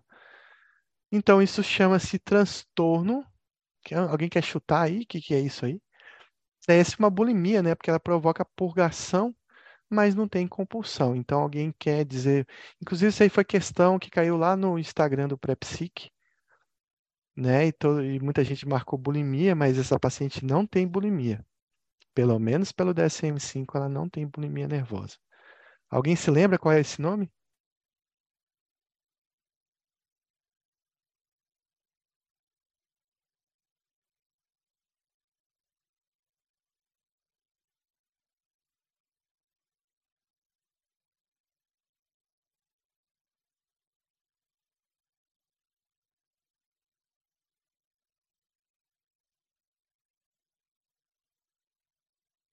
Então, ninguém respondeu, ela tem purgação, isso chama-se transtorno purgativo. É uma bulimia sem compulsão alimentar. Então, é a bulimia, né, que ocorre comportamento purgativo, de compensação, mas não existe uma preocupação com peso, autoavaliação relacionada ao peso, mas é uma paciente que não provoca, que não tem compulsões alimentares. Lembrando que os três transtornos que pode ter compulsão são a anorexia, a bulimia nervosa e o transtorno de compulsão alimentar. Os que têm purgação são a anorexia e a bulimia nervosa. Então, aqui, como não tem compulsão, ele recebe esse nome de transtorno purgativo. Vamos ver mais um transtorno atípico aqui. Luiz, 36 anos, relata que após dormir se levanta quatro vezes por semana para jantar novamente não come exageradamente essa segunda vez e apenas repete a última refeição. Então, ele, ele se levanta de madrugada, ele já tinha jantado uma refeição normal e ele faz outra refeição normal, sem compulsão alimentar. Não sente que perde o controle e nem chega a passar mal. Às vezes, antes de dormir, tem que ficar mastigando alguma coisa, mesmo tendo jantado normalmente uma quantidade de comida razoável. Isso parece que a gente, né, tem isso quase todo dia, ou pelo menos queria ter esse transtorno. Esses episódios geralmente acontecem à noite ou quando o paciente já está dormindo e acorda para comer. Então, um paciente que vem acordando para comer. Ele não realiza uma compulsão, mas ele acorda para comer. Então, qual o diagnóstico desse paciente? Luiz, por favor.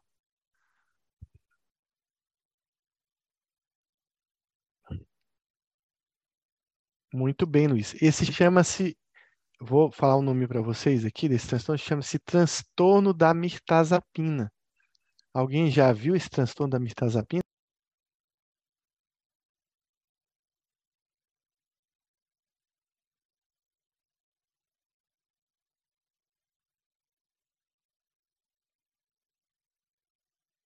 Então, pode pegar seu paciente que toma mirtazapina, você vai ver que ele vai desenvolver esse transtorno. Ele dorme super bem, mas tem uma época que ele começa a acordar para comer. Então, o DSM chama isso de síndrome do uso da mirtazapina. Não, não, eu estou brincando. Tem outros, tem outros remédios que dão isso, né? Lanzapina, clozapina, risperidona, mirtazapina, tricíclico em geral. Mas isso chama-se síndrome do comer noturno. Aqui, claro, eu estou brincando com remédios, mas é um paciente que não está usando remédios, mas que tem esse hábito recorrente de comer noturno, que depois de algum período de sono, ele desperta para comer, tem compulsão, uma alimentação dentro do habitual, e ele se lembra né, do, tem consciência, ele não está sonâmbulo, né, ele se lembra de ter comido. Isso não é explicado por influências externas, alterações do ciclo sono-vigília, normas sociais vigentes ou pelo uso de um, algum medicamento, mas chama-se síndrome do comer noturno. Sem usar medicação, exatamente. Eu brinquei aqui que alguns pacientes que usam mirtazapina acabam desenvolvendo esse quadro, mas aí é em decorrência do uso do medicamento, né? Aqui no DSM é um paciente que não está usando medicamento. Então vamos para mais uma, né? talvez seja até a última para a gente fechar esse módulo. Uma jovem de 19 anos é encaminhada a um psiquiatra pelas colegas de quarto que ficaram preocupadas com o seu comportamento. Conta que nos últimos dois anos ela entrou na faculdade e vem provocando vômitos, enfiando o dedo na garganta. Isso ocorre três a quatro vezes por semana e piora quando ela está estressada na aula. Diz que ela ingere também uma grande quantidade de comida e acha que vai engordar se não vomitar. Descreve esses episódios como comer tudo que vê pela frente, em grandes quantidades, e uma, numa das, dessas ocasiões ela comeu três pizzas grandes comendo sozinha. afirma que se sente fora do controle quando ela está comendo dessa maneira, mas que ela não consegue parar de comer. Então, ela tem o vômito e tem essa questão é, da, da, da purgação. Ela tem episódio de compulsão e veja que ela, ela tem uma preocupação que vai engordar se ela não vomitar. Então, ela tem uma, uma autoestima influenciada pelo peso, ela tem uma distorção da imagem corporal. Ela tem vergonha desse comportamento, esconde eh, ao máximo a forma e o quanto come. Ela indica que sua autoestima parece depender muito do peso e ela se acha gorda. Concordou em conversar com o psiquiatra depois de descobrir os vômitos autoinduzidos. O exame físico mostra uma mulher de 1,70m com 61 quilos. Seus sinais, vitais são de é, pressão de, de 110 por 65 milímetros de mercúrio, frequência de 12 respirações, temperatura, e batimentos normais, e os resultados dos exames estão dentro dos limites normais. Eu não calculei aqui, eu, desculpa, voltei aqui, mas eu não calculei o IMC dela. Então, pessoal, é, o diagnóstico dessa paciente depende muito do IMC dela. Ela poderia receber o diagnóstico eu já acabei passando aqui, tanto de anorexia nervosa quanto de bulimia nervosa. Mas o que vai definir se ela tem um ou tem outro é o IMC dela. Então, aqui ela pesa 61, com 1,70m. Eu estou calculando aqui agora. Ela tem um IMC de 21. Então, o único, única alteração que que pode definir o diagnóstico dela aqui é o IMC dela.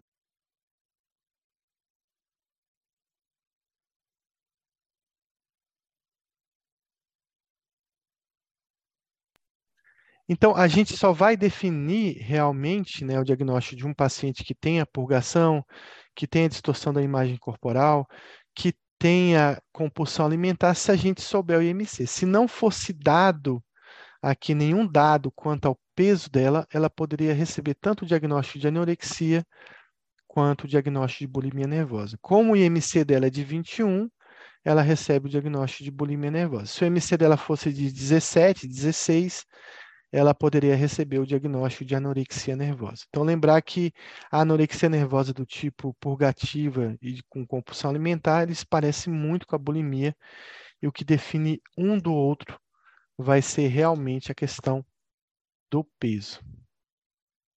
Então, uma questão aqui, de, de que modo a bulimia nervosa se distingue da anorexia nervosa?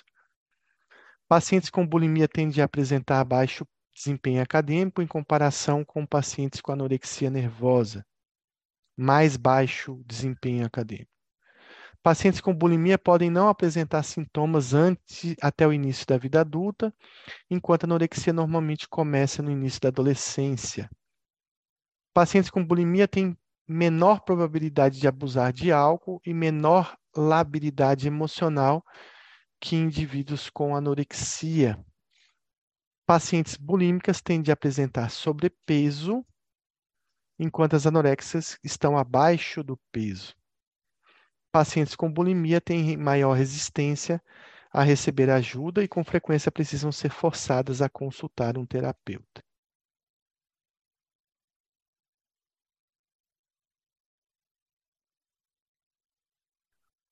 Só tem uma alternativa correta.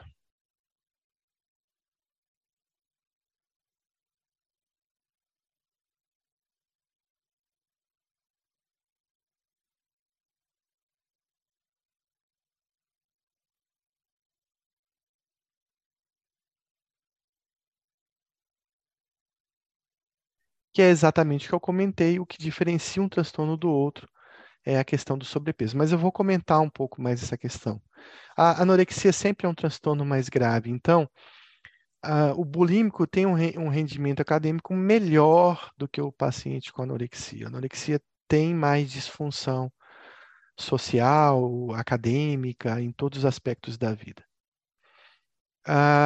o bulímico ele pode iniciar na adolescência, assim como a anorexia, então, em relação à idade, não tem muita diferença.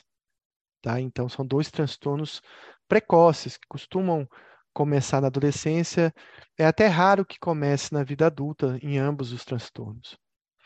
Os pacientes com bulimia, porque você junta na anorexia dois grupos, o do grupo que tem o comportamento bulímico e aquele grupo restritivo. Mas o grupo restritivo da anorexia não tem tanta impulsividade. Então, se eu comparar a bulimia com a anorexia de forma geral, o bulímico ele é um paciente com mais comorbidade de impulsividade, por exemplo, transtorno de personalidade e outros transtornos psiquiátricos. Então, o bulímico ele é mais impulsivo, por ser mais impulsivo, ele tem mais chance de abusar de substâncias, principalmente o álcool, e ele tem mais labilidade emocional, aí falando um pouco das associações com comorbidades, como, por exemplo, personalidade borderline, por exemplo.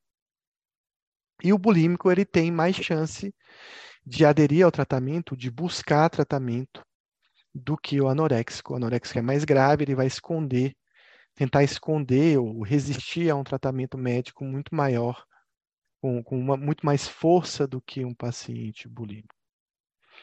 Então, nos dois transtornos, os pacientes têm né, apresentar é, desempenho acadêmico elevado, mas pacientes com bulimia em geral são menos resistentes para obter ajuda, abusam mais de álcool, têm maior labilidade emocional que pacientes com anorexia.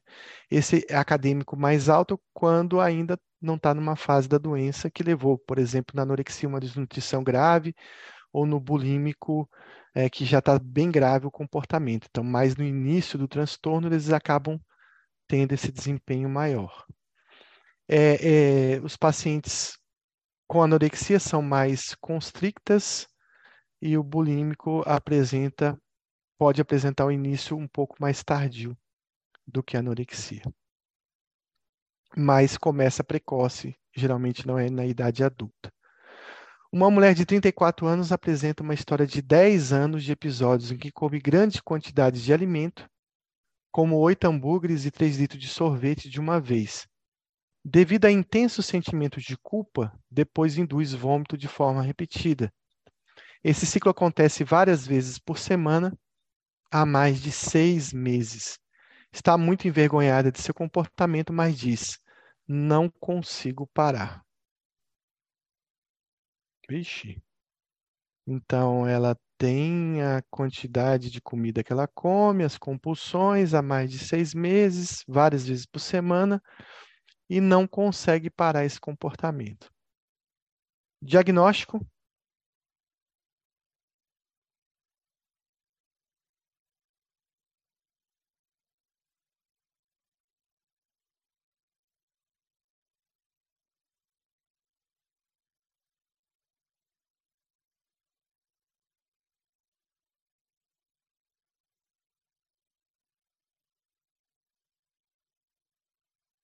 Vou voltar aqui para vocês lerem de novo. É um paciente de 34 anos, que tem 10, 10 anos que tem episódio de comer em grande quantidade de forma compulsiva, ela tem compulsão alimentar.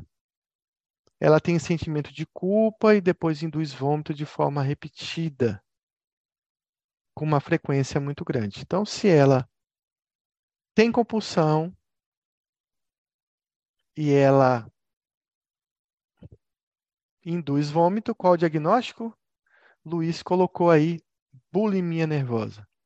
Alguém mais?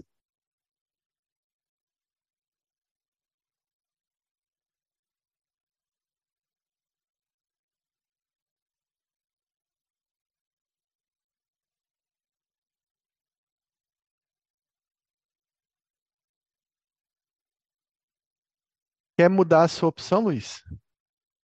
Vou voltar no problema. Há 10 anos ela tem compulsão. Há 10 anos ela tem purgação. Ela tem uma preocupação com peso, né? Por isso que ela induz o vômito. Então, qual o diagnóstico dessa paciente? E o diagnóstico dessa paciente a gente não sabe. A gente não sabe qual é o diagnóstico dela. E por que a gente não sabe o diagnóstico dela, Luiz? Me diga agora. Por que, que eu não sei o diagnóstico dessa paciente?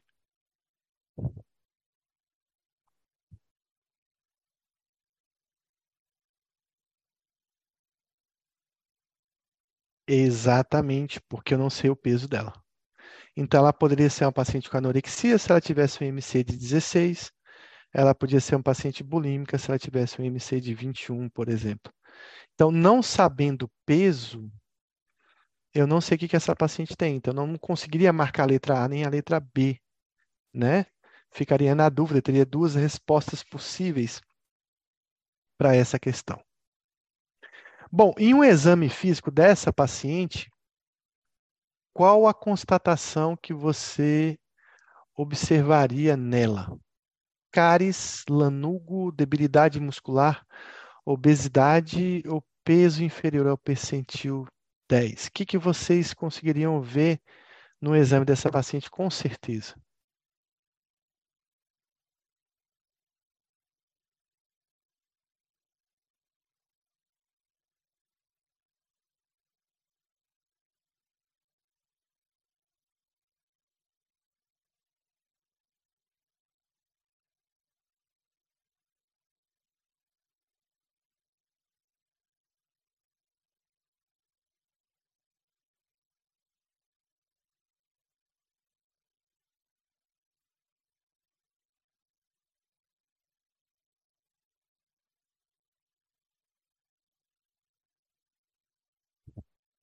O que, que dá para ter certeza que a gente observaria nela?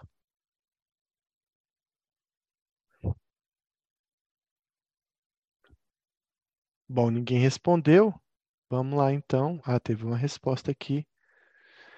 Luiz ficou na dúvida de ser. Bom, depende, a gente não sabe o que, que ela tem.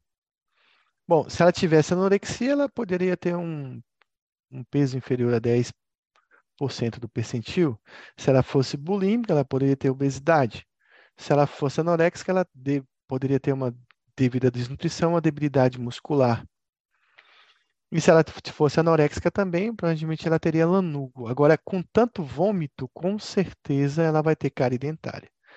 Então, esse, essa questão é justamente para mostrar, olha, é, você está olhando para um comportamento dela, purgação, vômito. Então, ela vai ter lesão, de arcada dentária, ela vai ter sinal de Russell, ela vai ter úlceras orais, alguma coisa assim relacionada ao vômito. Isso ela vai ter, porque ela vai ter tanto na anorexia quanto na bulimia. O restante dependeria do IMC dela para a gente dizer o que, que ela teria. Né? Então, dependeria da gente ter certeza do diagnóstico dela. Só para a gente lembrar os três transtornos que cursam com compulsão alimentar, esse slide a gente viu várias vezes, não vou nem repetir, mas acho que foi fixado na cabeça das, de vocês. Lembrar dos dois transtornos que cursam com purgação, que é a anorexia do tipo compulsão alimentar purgativa, uma anorexia bulímica, digamos assim, e a própria bulimia nervosa, ambos vão ter lesões orais decorrentes do vômito. O diagnóstico mais provável para essa mulher é incerto devido aos dados sobre o peso, né? É um comentário da questão. As contratações físicas podem incluir cáries dentárias, um rosto redondo causado por aumento das glândulas parótidas e calosidades nos dedos e a, e a úlcera no dorso da mão, que é o sinal de Russell, resultante do vômito recorrente autoinduzido. Lanugo, debilidade resultam da perda de peso da anorexia, que a gente não tem certeza nessas pacientes quanto peso ela perdeu, ou se realmente perdeu peso, também a gente não sabe se ela tem algum grau de obesidade, então a gente não poderia afirmar isso porque faltam dados para essa questão. É uma questão muito boa para pegadinha, para você ir lá, né, confiando lá na purgação e na compulsão e marcar. Então, quais das seguintes anormalidades laboratoriais a gente poderia encontrar nessa paciente? Hipermagnesemia, hipoamilasemia, uma alcalose hipoclorêmica hipocalêmica, índices elevados de hormônio da tireoide e hipercolesterolemia.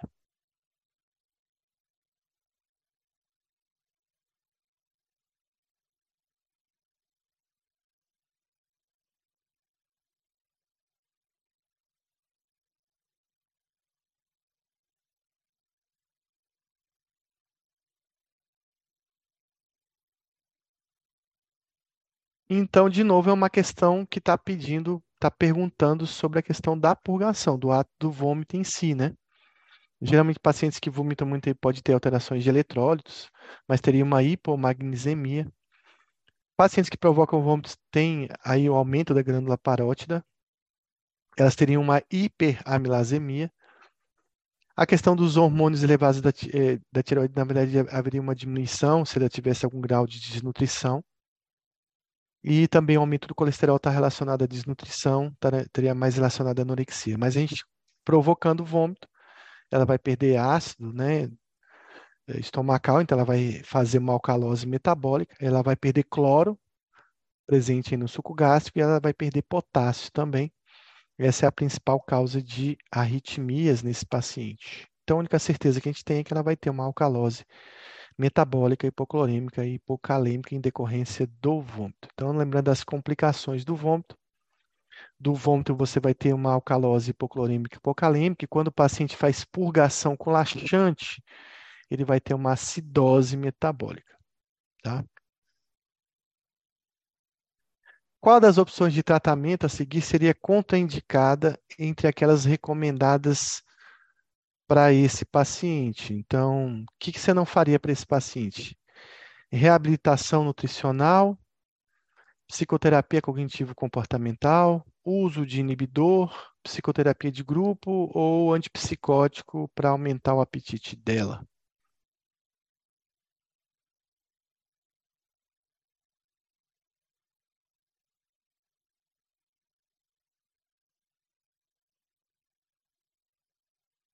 Então, em nenhum outro transtorno alimentar, a gente vai usar antipsicótico para aumentar o apetite, né?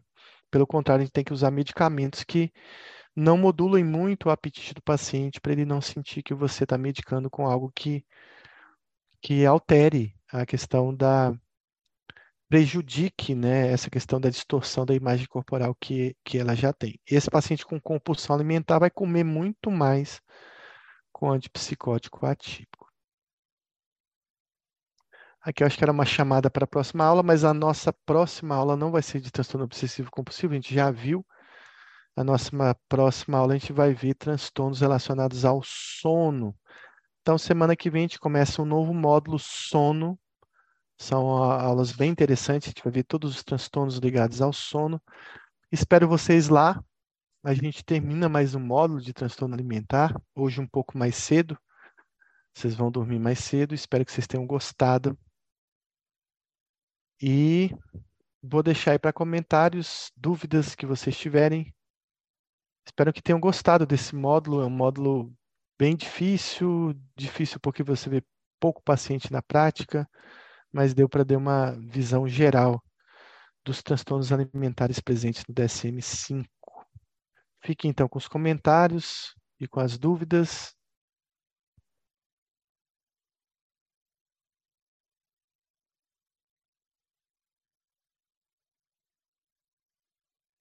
Semana que vem a gente está de volta, então, com um novo tema. Ô, professor. Pois não, fique à vontade.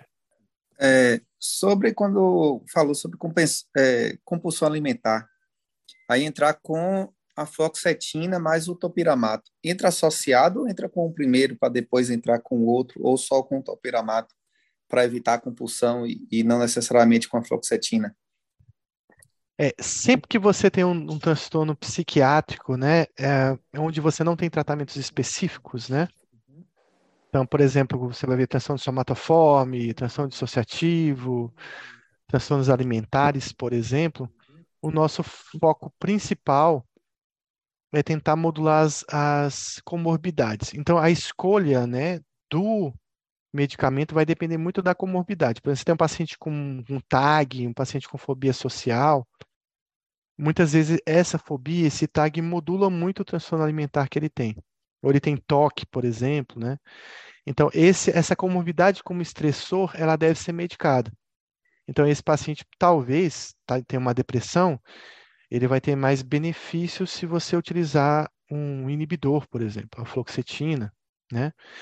É, a depender do grau de você pode entrar só com a fluoxetina e ver o que, que vai acontecer com a compulsão alimentar. Se ele já tem um grau de obesidade muito grande, aí sim você pode ah, fazer associações. Não tem problema de você entrar com a fluoxetina visando modular essa compulsão, modular a comorbidade, mas você já pode também entrar com alguma medicação que, que reduza o apetite, né? Em geral, esses pacientes acabam utilizando um tratamento conjunto, né? Um tratamento que visa, por exemplo, um inibidor e geralmente um tratamento que visa aí a perda de peso, né? Então, às vezes isso também pode ser é, indicado ou pode ser encaminhado o paciente para um profissional que lida com a perda de peso. Então, um endocrinologista, por exemplo, que pode usar não só o topiramato, mas pode usar a liraglutida ou outros medicamentos para perder peso. Em geral, é, é, são tratamentos com polifarmácia, tá? mas não estaria errado você também entrar com apenas com inibidor e aguardar para ver o que, que vai acontecer com as compulsões alimentares dele. Vai depender muito disso que eu falei, das comorbidades e do ganho de, da perda de peso que você quer gerar com esse paciente. Porque a fluoxetina inicialmente vai gerar uma, uma redução do peso, uma redução das compulsões, mas a longo prazo talvez isso não seja suficiente para o paciente equilibrar o IMC dele. Não sei se consegui te responder, mas aí vai depender muito de caso a caso para você resolver iniciar. Entendi. Não, ajudou bastante. Obrigado, professor. É, na verdade, assim, não existe assim muita, muitos guidelines, né, de, de transtorno alimentar. E aí você vai realmente na, na, na linha que você achar mais benéfica para o paciente. Também não existe nenhum problema de associar a fluoxetina ao topiramato em termos de, de interação farmacológica. Agora, por exemplo, você tem um paciente com compulsão alimentar, bastante ansioso, né?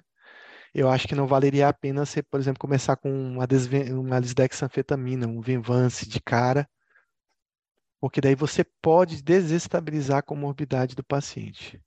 Tem que sempre lembrar isso, né? Um paciente muito deprimido, se eu utilizar uma sibutramina, eu acho que não vale a pena porque esses medicamentos podem afetar a comorbidade, piorar a comorbidade, elevar um, um perigo ou um risco de uma agitação psicomotora, de uma reação tipo acatisia, e, e talvez até aumentar a chance de, de ideação suicida nesse paciente.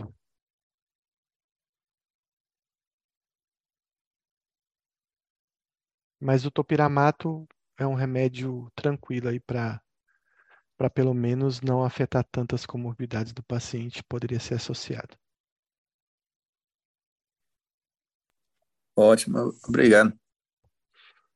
É só mais um adendo que é importante em relação ao topiramato, é assim, a questão do topiramato é, lidar com algumas reações que ele tem no início, né? Então, o topiramato é uma medicação que a tolerância ela vem com o tempo e com e, e a intolerância ela é gerada por uma dose dependente, né? Então, um paciente que, por exemplo, inicia topiramato em 100 miligramas vai ter bastante efeito colateral. Né? Alguns pacientes queixam de sedação, outros pacientes queixam de parestesia, ba bastante parestesia com choques, né? Pacientes queixam de um déficit cognitivo bem importante, às vezes até alguma coisa relacionada à amnésia, né? De, de fixação. Então, conforme você vai iniciando doses e vai, vai progredindo essas doses, vai tendo uma adaptação melhor desse paciente. Mas são pacientes que respondem a doses mais altas de topiramato.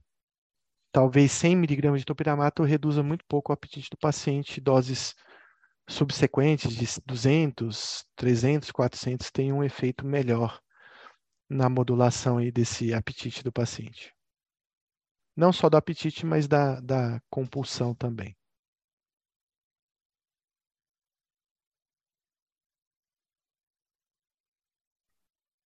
Bom, eu acho que é só de pergunta, então boa noite a todos, bom descanso. Semana que vem a gente está de volta com mais um tema do PrEPSIC.